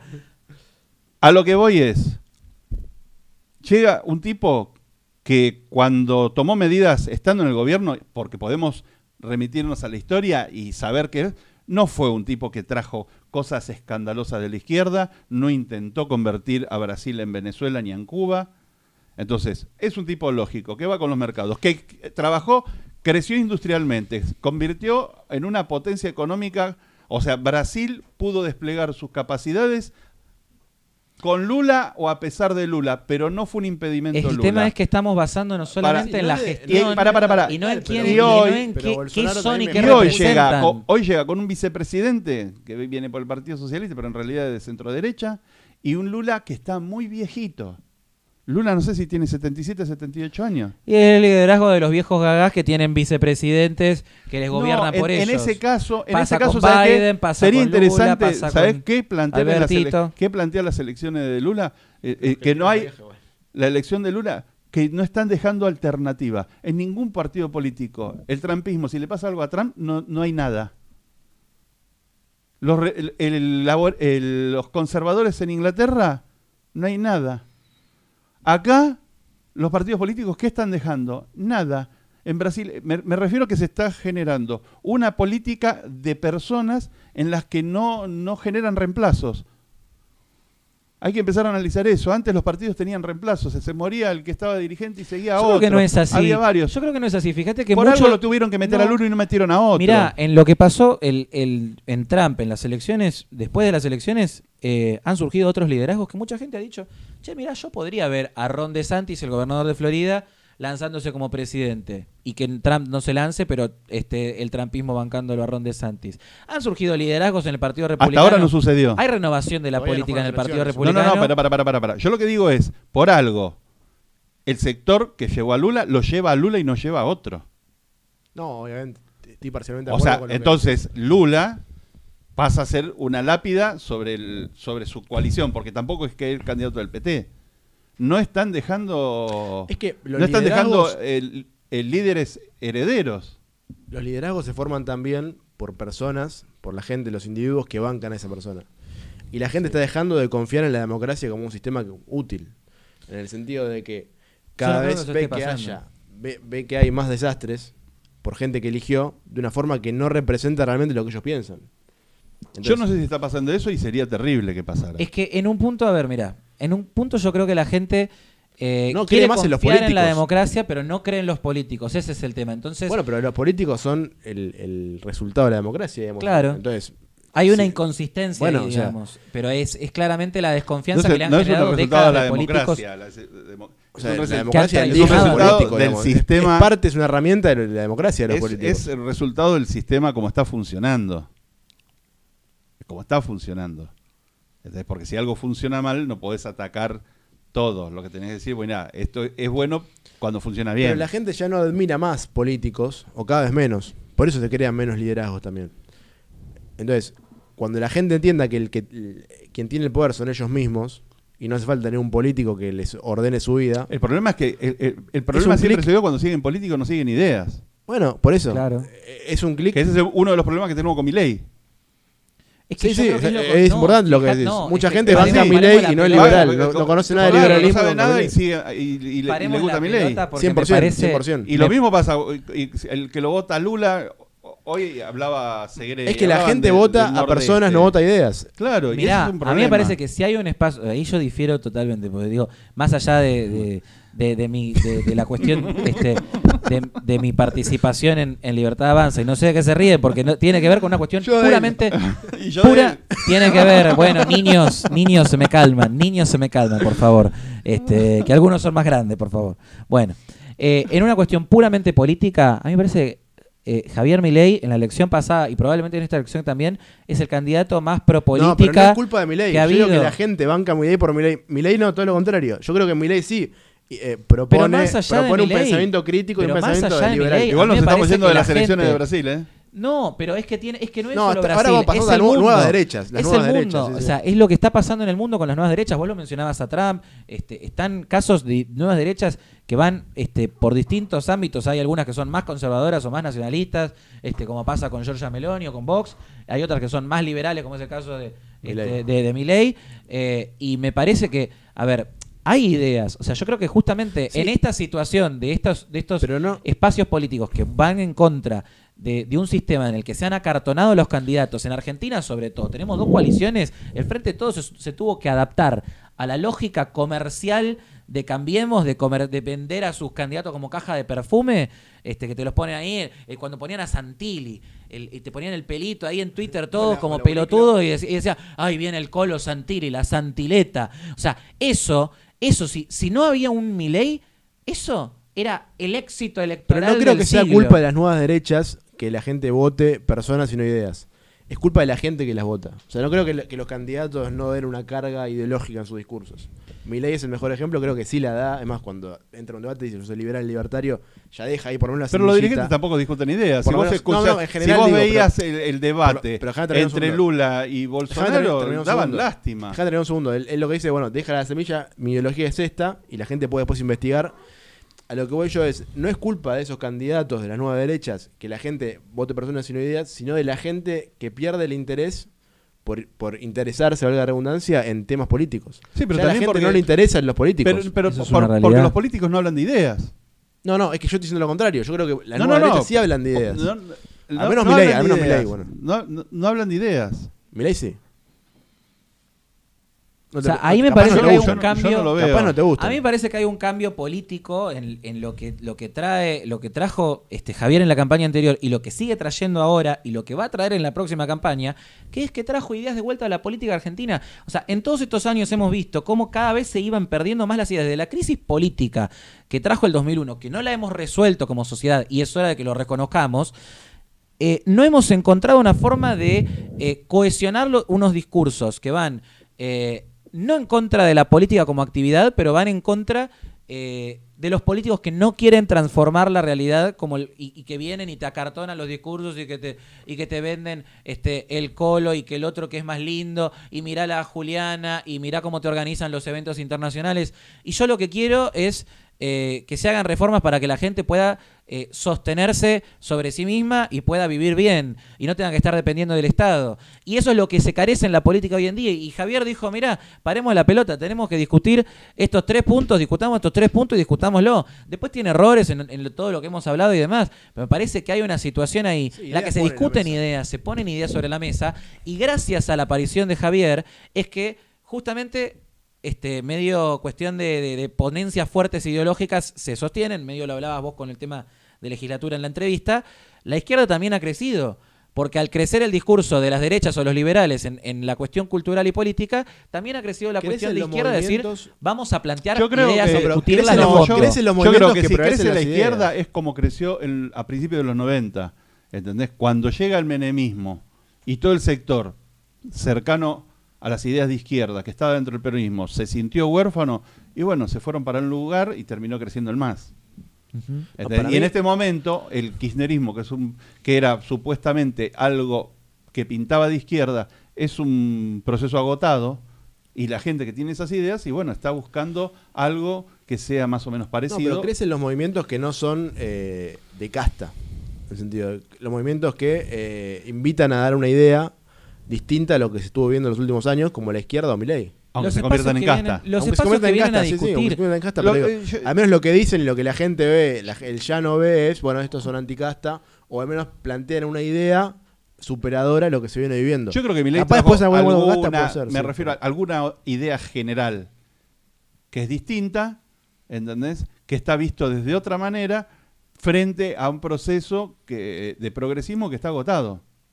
Pero el problema básico, lo que le, le, permite al liberalismo en estos momentos salir con más fuerza, como está saliendo, es primero que hay todo un, todo un proceso progre que está agotado. Y después que esa derecha cambió.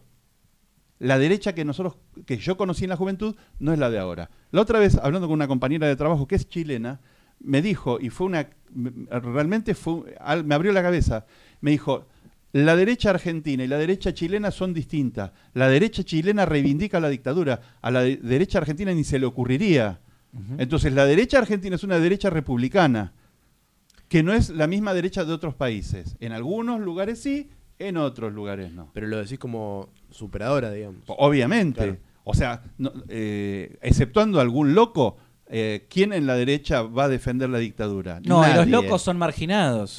y los locos te diría que son marginados. Los locos son los que, los, que dicen que la defienden. Entonces, vos venís con unas ideas nuevas y no con todo eso rancio asqueroso, porque hubo una época en que la derecha sí defendió la dictadura y un montón de cosas. Simplemente a veces por, por, oposición especular, porque si los otros discutían tal cosa, entonces yo estoy en contra, aunque estuviera defendiendo una animalada. Y ahí uno de los temas que entra es medio ambiente.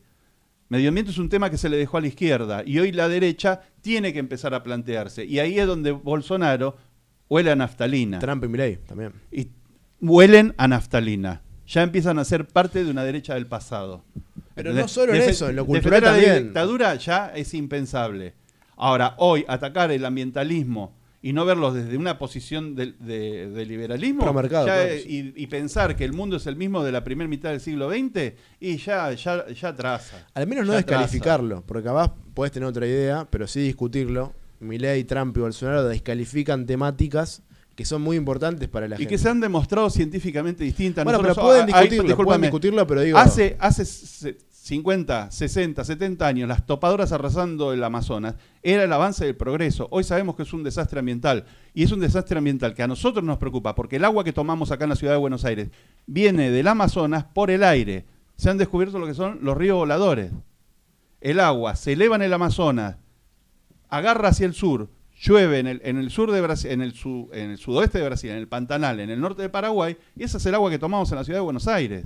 Entonces, arrasar el Amazonas nos va a convertir en un desierto. Entonces dejemos de boludear. ¿Sabes lo que pasa con la excusa del, ambientalismo? Porque yo creo que tiene que ser una razón para discutir políticas reales eh, que se puedan aplicar eh, y que puedan eh, promover, por ejemplo, el tema de la economía circular es una cuestión que es muy interesante para poder hacer que los ecosistemas se regeneren, para que se pueda seguir trabajando la tierra, se puedan seguir este, produciendo y, generando mayor bienestar para la gente. Pero con la excusa del ambientalismo también pasa que se le pide a la gente eh, no sé, que, que recicle, separe la, la basura o que cuidemos todos, eh, no sé, tengamos la reserva eh, total del Amazonas de- a nivel internacional No, no, para no. cuidarle los recursos naturales a los ricos del futuro. no, cuando, no es a los ricos del futuro, porque está demostrado que ciertas parcelas mantenidas en estado natural rinden económicamente mucho más y generando mucho más trabajo que arrozándolo y pasándolo con una sembradora para encima y, y que una generación sea un desierto.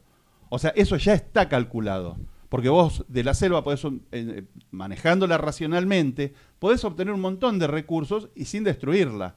Lo que tenemos que terminar con la vieja idea de destruyamos y detrás de mí el diluvio. Y esa es la posición sí. de Bolsonaro. Es detrás de mí el diluvio. Esa es la parte que hay que terminar. Y eso es viejo. Esa es una derecha vieja. Así como una derecha que defendía cosas de la dictadura es una derecha vieja, la derecha como la de Trump, ¿entendés? Que es quememos todo el petróleo y no nos importe y detrás de mí el diluvio, o como decían los españoles, los que vengan detrás a re, Pero dejando el ecologismo demás. tampoco La es, de- eh, la, de, la de Bolsonaro era la misma Pero postura. el ecologismo no es ninguna joya. En Sri Entonces- Lanka han cagado un país entero por no poder. Este, En Sri Lanka han cagado un país entero Eh, por el, eh, ecologismo. caso- no, no, no fue el ecologismo. ¿No fue el ecologismo, No, no, las no fue el eco- prohibiciones. No, no, no. O sea, eh, fue, una, fue una locura de un loco.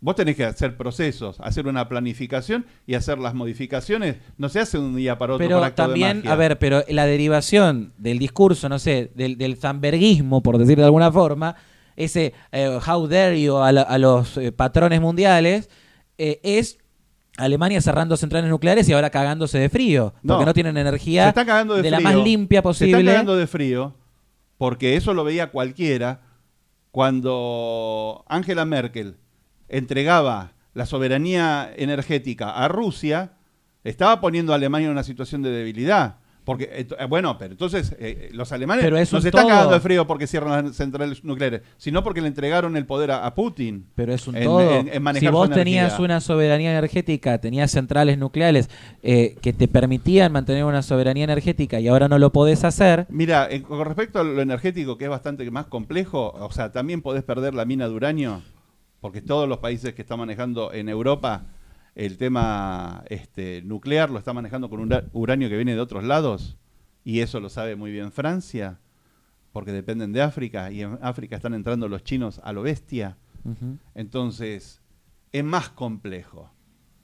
Sí, el tema es que no se sigan repartiendo el mundo con la excusa del ecologismo. refiero- Porque en un punto el colonialismo encontró una nueva forma de aplicarse a partir del ecologismo. Yo quería. Pasa con el Amazonas. Y por eso necesitamos gente que en vez de negarlo, empiece a dar políticas locales A discutirlo también. que vayan con eso y que se discuta y no a negarlo. Y el problema, por ejemplo, con Bolsonaro es que lo negaba. Seguía pensando como hace 70 años Está bien, pero. Lula es el extremo contrario. O sea, habla de, bueno, ahora eh, Amazonas está bajo control No, Lula, mundial. Lula es recontra pro mercado. Puede no, puede, puede no gustarte su medida. Pero Pero gracias, siempre, siempre fue. Pero mercado no fue- es. o sea, siempre fue pro mercado. Los empresarios con Lula estaban contentísimos, les dio estabilidad. Bueno, sí, los empresarios con Putin también están contentísimos. Y y ahí No, los no, tenés. esos no son y empresarios. ahí los tenés. Esos Está bien. Está bien. Hay clientelismo también. Hay empresarios. clientelismo y- Pero nadie dijo, y corrupción a, a toneladas hubo también. Por eso, estaban nadie lo contentos, niega. tenían Claro, muchas dádivas. yo lo que- Los escándalos lo que más digo- grandes de corrupción de la historia vinieron del petrolado y de todo, de todo lo que se vio. Lo de- en más grande de la historia en Brasil, no del mundo, porque no hablemos. No, por Yo supuesto. quería volver un segundo al tema de Brasil igual, eh, sobre las Yo, elecciones. que disculpame, lo que yo quiero decir es, Bolsonaro es una derecha vieja. Lula no será lo que te gusta, pero no puede, pero no es Fidel Castro. A eso voy. Eh, a mí me parece que igual en esta lavada cultural, o sea, vos tenés un Lula que se convierte en la próxima remera, así como fue el Che Guevara en su momento. Tenés a Lula, lo tenés al Por Pepe. Mujica con su nueva serie, no me acuerdo en qué plataforma está. Eh, es una lavada de cara si en la es que un vos divino, el, el Pepe, el Pepe es un divino, lo tenés que reconocer. Está bien, son todos terroristas. O sea, lo que tenemos que reconocer también es que entonces estamos bancando pasado, gobiernos de izquierda. Ya, todos tenemos un pasado, pero resulta que todo termina siendo terrorista. Todos terminan No, todos terminan trabajando no, con el pasado, narcotráfico, con los terroristas, con los comunistas de, de- de Fidel Castro. Todos terminan siendo la nueva meter todos los vaca. gatos en la misma bolsa. No, no es meter, es que Ellos solo se metieron con el foro de Sao Paulo. Son un Ellos grupo, solo se son un metieron grupo con el grupo coordinado Puebla. Son para- un grupo coordinado para hacer desastres Para y para gobernar y por- para gobernar Latinoamérica. Y Brasil lo que es nada más ahora, esto no es una victoria de nadie, esto es simplemente la nueva vaca gorda del foro de Sao Paulo y en tal caso ahora el foro de Sao Paulo se integró en la visión geopolítica de algunas de algunos otros iluminados que El quieren también que tener bajo control a Brasil. El gobierno que entra no tiene el Congreso. Yo lo que quiero decir es que ahora parece que ganó una dictadura. Algunos desde Colombia dijeron, no, la dictadura. ¿Qué dictadura? ¿Cómo va a gobernar? ¿Va a gobernar con de- por decreto? Va a tener, no, va a tener que va a tener que negociar como hizo siempre. Porque si cuando estaba con el Congreso mejor posición tuvo que negociar, ahora lo va a tener que hacer también. Los brasileros no son boludos. Eh, Las, las cúpulas brasileras no son boludas. ¿Entendés? Brasil es históricamente, desde su independencia en el siglo XIX, que su cúpula siempre fue inteligente. ¿Entendés? Mantuvieron, fíjate, el, el Imperio Español se dividió en un montón, en 22 países, más o menos. Brasil siguió enterito. Su cúpula es muy viva. ¿Entendés? Se industrializaron, supieron dónde, en dónde tenían que meterse. De quién Hay se más sentido de las políticas públicas Y- en Brasil que en Argentina, por supuesto. Y Pero pero eso no quita que, no, que eh, tomemos esto como una victoria de no sé qué, porque no. Yo no tomo como una victoria, yo lo único que te estoy diciendo es que ayer dijeron, llegó la dictadura acá, el telón de acero cayó a Brasil. No digan boludeces.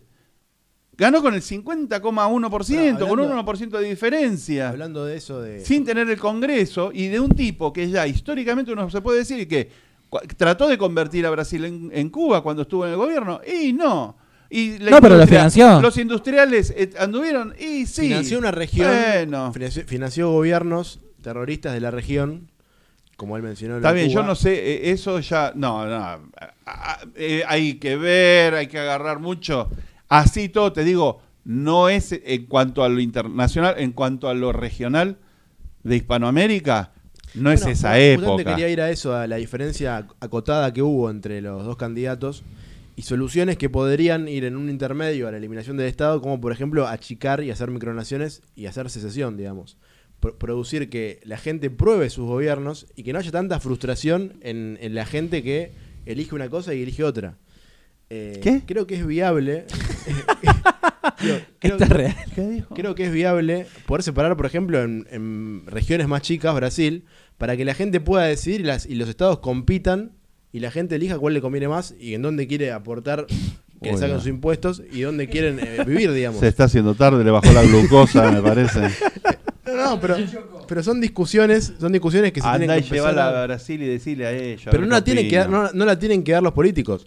Son, son discusiones que se van a dar y se están dando, como decía yo, con el descreimiento de la política tradicional y cuando lo- el individuo se dé cuenta que el que le da el poder El individuo, casta- en cuanto empieza a hablar de esos temas, se convierte en político. Cuando, le- cuando bueno, a, a- a los políticos, vamos a cambiar política por políticos, cuando la gente se dé cuenta que el que tiene el poder es el individuo mismo y es el que le da el poder a los políticos, va a poder decir y demandar ciertos cambios, que a futuro creo yo que es la eliminación del Estado y la eliminación de eh, el- la coerción, la coerción de, de la El individuo cuando se da cuenta de eso se da cuenta de que lo puede una- hacer una y no solo lo puede es la hacer. secesión, que es justamente dividir en microestados Claro, pero y para que la cada secesión uno tenés que hacer política también. No, no, pero además es la interesante porque él quiere eliminar el No, no, Estado yo- a través de microestados.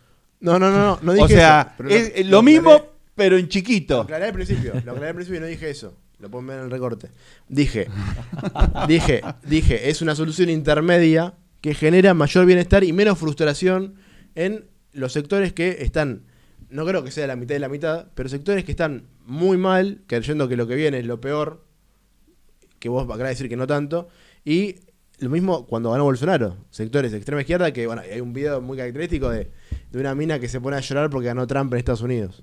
Sé si lo vieron el meme ese. Bueno, gente que está muy fanatizada con él, bueno, que lo prueben, que lo prueben en su microestado y que, que compitan y vean. Y eso también va a demostrar, eso también va, No, va- lo va a que dejar. de los microestados, eso, eso eso- eso también va a demostrar, va a demostrar que cuando vos sacás a la gente productiva de un país, no van a poder como el comunismo Pero no se puede financiar. O sea, si vos vos tenés toda gente eh, O sea que la gente hay que cambie de un país a otro, que se con, vaya fronte- con mudando. fronteras dinámicas, con No, fronteras pero a dinámicas ver, y que tengan varias nacionalidades. Escúchame, eso que vos decís ya existe. Se llama Eso Estados no- Unidos de América, se llama República Federativa de Brasil. O sea, vos sigue tenés habiendo, Estados sigue habiendo un poder centralizado en Ay, esos lugares. pero claro, porque tiene que haber una Pero unificación soluciones. de estas distintas identidades. Ya pasaron por estadios Por en los que se pensaron en confederaciones. volver a, a una estructura Andorra, que va a terminar siendo Mónaco. los, los pequeños feudos siendo Lo una etapa histórica superada. Ya vivimos pero el sí. caudillaje. No, no, no, no, no. O el caudillismo, como uno lo quiera decir. No es aislarse.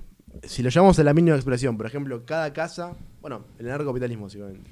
La gente va a necesitar comerciar contra las personas. No vas a, a tener en tu propia manzana Está de tu bien, A mí barrio. me encanta porque vos crees que la gente simplemente comercia.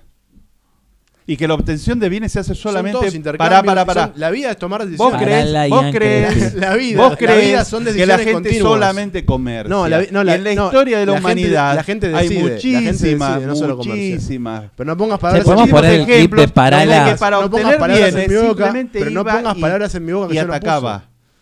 Y se ataca, hay otro en la defensa, que se puede comerciar también. Digo, es un servicio, Dios. es un servicio que se vende y flota en el mercado también, pero lo Sí, que yo sí, digo sí, es, no pongas palabras en mi boca que yo no dije, la gente decide, no es únicamente comercio. A mí yo Decide que- contratando servicios. Volviendo a la nueva derecha y no hablar el anarcocapitalismo. No, pero son que yo- que soluciones, discutir son tonterías. soluciones que no son anarcocapitalismo, dije, la secesión y dividir en, en, en microestados con, con su propia independencia. No lo va a hacer un gobierno de ¿sabes qué es lo que Bolsonaro, no pasa? lo va a No, hacer un no, no, gobierno pero no lo tiene que hacer el gobierno, no lo tiene que hacer el gobierno, lo tiene que hacer la gente, demandando y darse cuenta ¿sabes que es el que tiene el Lo que poder. está diciendo, el tema de la- poder. del Andorra, Mónaco, el, tema de todas estas de estas eh, Andorra estos y planteos y ¿Vos sabés cómo se gobiernan Andorra? un cachito. Pero digo, estas soluciones que se, que se plantean es, es toda historia que ya sucedió. Ya hubo una guerra de secesión en Estados Unidos, ya hubo una confederación en Argentina y nos matamos entre todos y tuvimos la guerra entre unitarios federales. O sea, ya conformamos las naciones, ya discutimos cómo organizarnos. Y, y eso eh, haciéndose gracias a Pero vos querés reconstruir Yo la historia quiero es que en cada la gente momento se dé del cuenta que tiempo. O el sea, poder. ese es el tema. Y cuando la gente se cuenta tiene el poder, va a poder darse cuenta No, un él de quiere, cosas. él quiere vivir en la fantasía de un granjero de Nueva Inglaterra. Todo lo contrario, 1600 todo lo contrario. Si gracias a la, a- la cooperación social es donde surgen nuevas creaciones tecnológicas, si se quiere también. O sea, gracias a que la gente no haga todo por sí mismo, no se construye su propia ropa, su propia casa, el comercio, digamos, internacional entre varios sectores le da el crecimiento económico, Mm, justamente. Eh, No, pero lo que digo yo, o sea, Me parece Lo que es único, me atraso parece que con en el respecto a las nivel elecciones- económico. Con respecto a las elecciones de Brasil, ganó Lula, ganó raspando, no tiene el Congreso y no es un tipo... Ya el- sus anteriores gobiernos no fueron gobiernos peligrosos, con corrupción, con problemas, con todo lo que quiera, pero no fueron gobiernos que, que quisieron convertir a Brasil en Cuba. Y con respecto a la derecha, que se nombró a, a varios, eh, sí me llama la atención y me preocupa cuando uno escucha en los medios cuando hablan de la ultraderecha. ¿Cómo la Eso te iba a decir. no es de ultraderecha. Vox no es de ultraderecha. ¿qué es ultraderecha? Porque para muchos Ultraderecha so- No. es el fascismo, el- los nazis es que me y hasta el visión, franquismo. porque mucha gente la conceptualiza incluso desde sectores liberales como ultraderecha a Vox o a, o a Meloni. No, Giorgia ¿Y vos Meloni, considerás lo que son yo- yo no los centroderechos? Yo lo que- considero, yo no lo los que considero sé- ultraderecha, son eh, conservadores, a- a- no son liberales. de- vos llevás el liberalismo muy absoluto. Pero son conservadores. y, mm, Tienen un poco y un poco.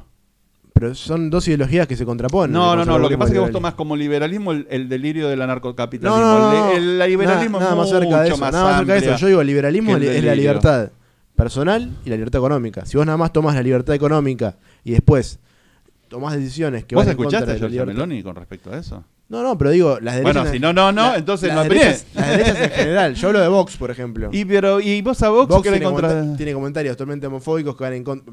O lo, de los toros, por ejemplo. Digo, cosas que están súper atrasadas. eh, Que, que- que no, no tienen lugar en lo que es la definición de la libertad individual y la libertad personal, digamos. O sea, eh, si en la económica puede ser, no estoy al tanto de todas las medidas que toma Vox, pero sí en, en lo cultural están atrasados y no. se suman por ejemplo. y Bolsonaro, por ejemplo, cuando dijo lo de. No, hablaba de Vox y me salí con Bolsonaro, no, pero es de Vox. Las derechas en No, no, no, general no, no. tienen- Si vas a decir que las posiciones de Vox, ¿entendés? Son, eh, están atrasadas, Decime cuál es la de Vox. Una vez yo escuché, le estaban haciendo un reportaje a uno de sus dirigentes que no eran de los más conocidos. Y le dijeron, mira, más o menos es un, no me acuerdo qué proporciones dio, un 50% de liberalismo, un 40% de conservadurismo y un 10% de, de franquismo. Y la parte del franquismo que tomaban era la de los servicios sociales, que es el final del franquismo. Porque el franquismo se lo toma siempre al, al- al final de la guerra civil. Y en realidad un montón de, de derechos sociales se pusieron en esa época, sin defender al franquismo. Pero digo, lo que explicaban de vos, es decir, tienen em, ideas liberales, en algunas cosas son conservadores, y en otras cosas, bueno, ven los, eh, la, protección social, ¿entendés? Y ese tipo de cosas. Cuando vos escuchás los discursos de Giorgia Meloni, en nada está ni homofóbica, ¿entendés? Ni en contra de los extranjeros. Lo, que, lo único que pide es, eh, los países tienen derecho a regular sus fronteras y el paso por sus fronteras, y que entre y que no. Y esa es lógica. Como fue en la Argentina en el siglo XIX. La Argentina no dejaba entrar cualquier cosa y no tenía un objetivo de a, a la buena gente que venga a hacer su vida. Era cuando se abrió la, la- la inmigración en la Argentina fue para beneficiar a la Argentina, no a la inmigrante. De todos modos, los comentarios que puedan llegar a tener homofóbicos, las nuevas derechas en general, no tienen aplicación práctica tampoco. El No, es que quedan en el comentario. ¿Cuáles a- cuáles no tienen aplicación práctica? Porque yo la escuchás a Giorgia Meloni y las que plantea No, son prácticas. Hablando de nueva derecha en general, que Bolsonaro diga, por ejemplo, que los gays son enfermos mentales. Pero esas son boludeces, que dice un tipo que yo te estoy diciendo que ya atrasa. Sí, pero digo, al, al- al margen de eso, que se regalan haciendo esas cosas, y es un poco lo que hace Milei pisando el palito, digo, ¿para qué va a hacer eso? Que te va a restar votos si después no va a haber ninguna aplicación práctica de ese comentario. Está, pero ahí, por ejemplo, eh, metes a todos en el mundo y en todo el mundo y, por ejemplo, cuando No, hablan de Giorgia Meloni, dicen dirigente neofascista. Giorgia Meloni no dice esa boludez que dice No, Bolsonaro no, Milei. eso, pero están todos en el Es mismo, muy Están lógica. todos en el mismo cúmulo de nuevas No, no, no. Eh, lo que estoy discutiendo es que hay un montón, y desde los medios progres meten a todos en la misma bolsa cuando en realidad no son todos los gatos pardos. No, no, obviamente, obviamente. Giorgia Meloni. Milei no y, lo es para y- mí. Y Bolsonaro, y yo no lo veo que tenga que ver. Con Trump no veo que tenga mucho que ver. A lo mejor se pueden entender en algún tema puntual. Me Pero parece no es que hay un punto unificador en las nuevas derechas, eh, más allá de la proporción, sabemos que en general las nuevas derechas se conforman por una parte conservadora tradicionalista, una parte nacionalista barra patriota, una parte liberal barra libertaria. Eh, en Argentina claramente predominancia de la libertaria, pero creo que hay un punto en común que tienen, eh, que es esto, hay, un título, un libro, eh, Santibáñez, que, menciona la rebelión de las naciones. Yo creo que en un punto lo que representan este tipo de, organizaciones a nivel geopolítico, fuera del fenómeno este, de cada uno de sus países, como, como síntoma en contra del statu quo eh, y, demás situaciones, es un síntoma de, eh, de rebelión de, de que los países empiezan a decir, che, mirá, no, estoy pudiendo controlar las fronteras, no estoy pudiendo eh, decidir sobre mis propias, sobre mis propias políticas. Hay una puja en el mundo que hay entre el globalismo y entre la identidad nacional, entre el individuo, en este caso en, en términos nacionales, que es la nación, y entre el colectivo, que es el globo, que es que te vengan a decidir por vos que ahora la Amazonia sea de todo el mundo y no sea del Brasil. Entonces digo, ese tipo de cosas, ese tipo de situaciones son las que creo que, que traen eh, a tantas a tantos sectores disímiles eh, a llegar a un punto en común también, a nivel geopolítico. Porque vos ahí tenés también las diferencias de Milei y tenés las diferencias de, otra, de, de, de Giorgia Meloni. Pero tenés un punto en común que los nuclea, que es decir, Argentina se tiene que sostener eh, en, cooperación con el mundo, pero no con el mundo encima de, sí misma. No, nosotros estamos de acuerdo, estamos de acuerdo y lo que vos decís del Amazonas es eh, el- el la parte del Amazonas que es la mayoritaria que es de Brasil, es de los brasileros, ¿entendés? Y si los franceses que tienen la costumbre de que lo que les interesa es de todos, menos lo de ellos, ¿entendés? Que si quieren los recursos, garpen. ¿Qué garpen? Entonces, ¿querés los servicios ambientales del Amazonas? Poné la guita.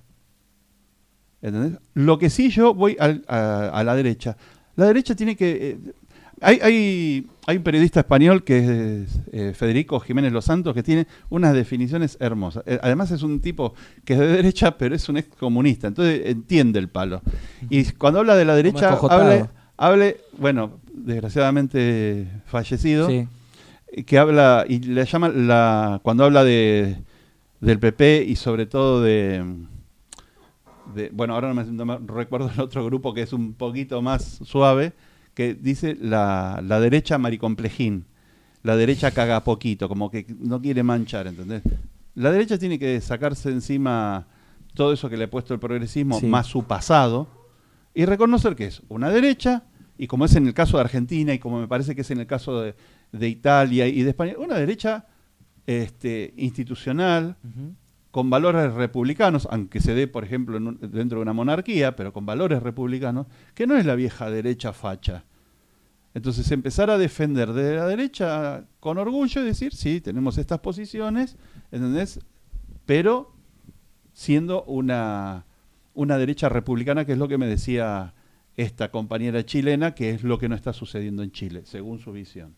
¿Entendés? Entonces, bueno, Una esa es la- me parece que es la nueva, una derecha, otra derecha. Una derecha que tiene que empezar a tocar otro tipo de temas. Y es perderle que, el miedo. que- que la derecha se las dejó a la izquierda, se las regaló en bandeja. Y se quiso poner, bueno, la izquierda es todo esto, entonces nosotros tenemos que ser todo lo anti esto. Y en realidad vos podés proponer una cuestión superadora respecto a esa cuestión. O sea, la izquierda te copa las universidades, bueno, anda a plantarte en las universidades también para poder disputarle lo que está haciendo la izquierda. La izquierda te copa las cuestiones de diversidad, anda a disputarle los Pero- sectores pero- de diversidad a la pero, izquierda o al A kirchnerismo ver, en eh, el caso eh, argentino. el un- los promotores de, del ambientalismo en la Argentina a finales del siglo XIX vienen del liberalismo, empezando por Sarmiento. ¿Entendés? Cuando vos- Sarmiento estaba en todo y era un capo. Estaba en todo ese tipo de cosas. Y cuando vos ves, bueno, el, el voto femenino y el feminismo, ¿dónde nace? De la Iglesia Católica. De la Iglesia Católica sale. ¿Qué hace que ahora, el- el- que, que hubo un momento en que la derecha se volvió rancia y retrógrada, cuando no lo era? Entonces, volver a recuperar esos valores es lo y dejar, dejar esa derecha del, de finales del siglo XX en el pasado. Lo que dice lo que hizo que se haga rancia es oponerse a todo lo que la izquierda había levantado como bandera antes, solo por oponerse. Por, por oponerse. Entonces, eso es lo que la transformó en lo que es y ahora parece que está dejando de ser. Porque hay que aprender también a, organizarse y a plantar y a plantar la pelea, digamos, eh, en, la política y en, los sectores, en todas las disputas culturales. A ver, los dispositivos culturales de poder, las organizaciones eh, sociales, las, eh, eh, no sé, la preservación de los monumentos, los monumentos, lo- los museos, las, universidades, los medios de comunicación, el entretenimiento. Hay que disputar eh, esos espacios. Eh, digamos, los actores y las actrices argentinos eh, no, no tienen una representación, o sea, hoy en día es todo eh, el kirchnerismo ahí, actrices argentinas, te desfilan con el pañuelo verde, o sea, hay que, hay que salir en cada una de las actividades que uno hace y hay que poder organizarse y plantar la pelea, decir, mira, este, yo pienso así, eh, yo pienso estas cosas y también no cerrarse al otro, porque si no se genera una situación eh, contraria a la que uno debería buscar. O sea, uno debería buscar eh, tener más poder para cambiar la realidad y debería también buscar encontrar puntos en los que puede coincidir con el otro para poder hacer las cosas. Porque si no nos quedamos en un bagaje teórico que no sirve para nada. La cosa, la cosa pública, este, el discutir dentro de la cosa pública, tiene que servir para algo. Tenemos que venir a hacer política o tenemos que venir a, a- a discutir sobre, sobre estos temas y que sirvan para que las cosas cambien, para que las cosas sean de una manera diferente. No puede quedar en eh, el librito eh, teórico de, de, no Rothbard. sé, de cualquiera, sí, de, de Rothbard, como podría ser de, de- de- del jacominismo, que ahora surge, no sé qué, qué es eso, ni quiero saberlo. No, no, yo, nadie quiere saberlo. nadie quiere saberlo. Bueno, No, por favor, no lo muestres en cámara. Bueno, ¿estamos? Me parece que sí, vamos a comer, vamos a dormir. Este, y bueno, chicos, eh, los dejamos con esta enseñanza. Esta vez quedó más corto, ¿no? Eh, Quedó más corto. ¿no? 15 minutos menos, mirá Para vos. que no te quejes vos. De que es largo. ¿Quién se quejó? vos en el último capítulo, ¿no? Que dice, no es muy largo, dijiste. Ah, en el primero. Quedó, El segundo fue peor. quedó como. Pero por, por aquella vez, no, pues porque yo eh, tenía la idea de otra cosa. Cuando me dijo, él me dice, no, pero los pibes, los boludos como Ian, ven estas cosas largas. Ah, bueno, vamos a ver. No, terminó, terminó. terminó. Bueno, gente, me tengo que ir a lo de mi señora. Bueno, aguante Lula. Vamos el Pepe. Me quiero lavar las manos. ¿Qué va el aguante Lula? Yo no puedo creer, yo no puedo creer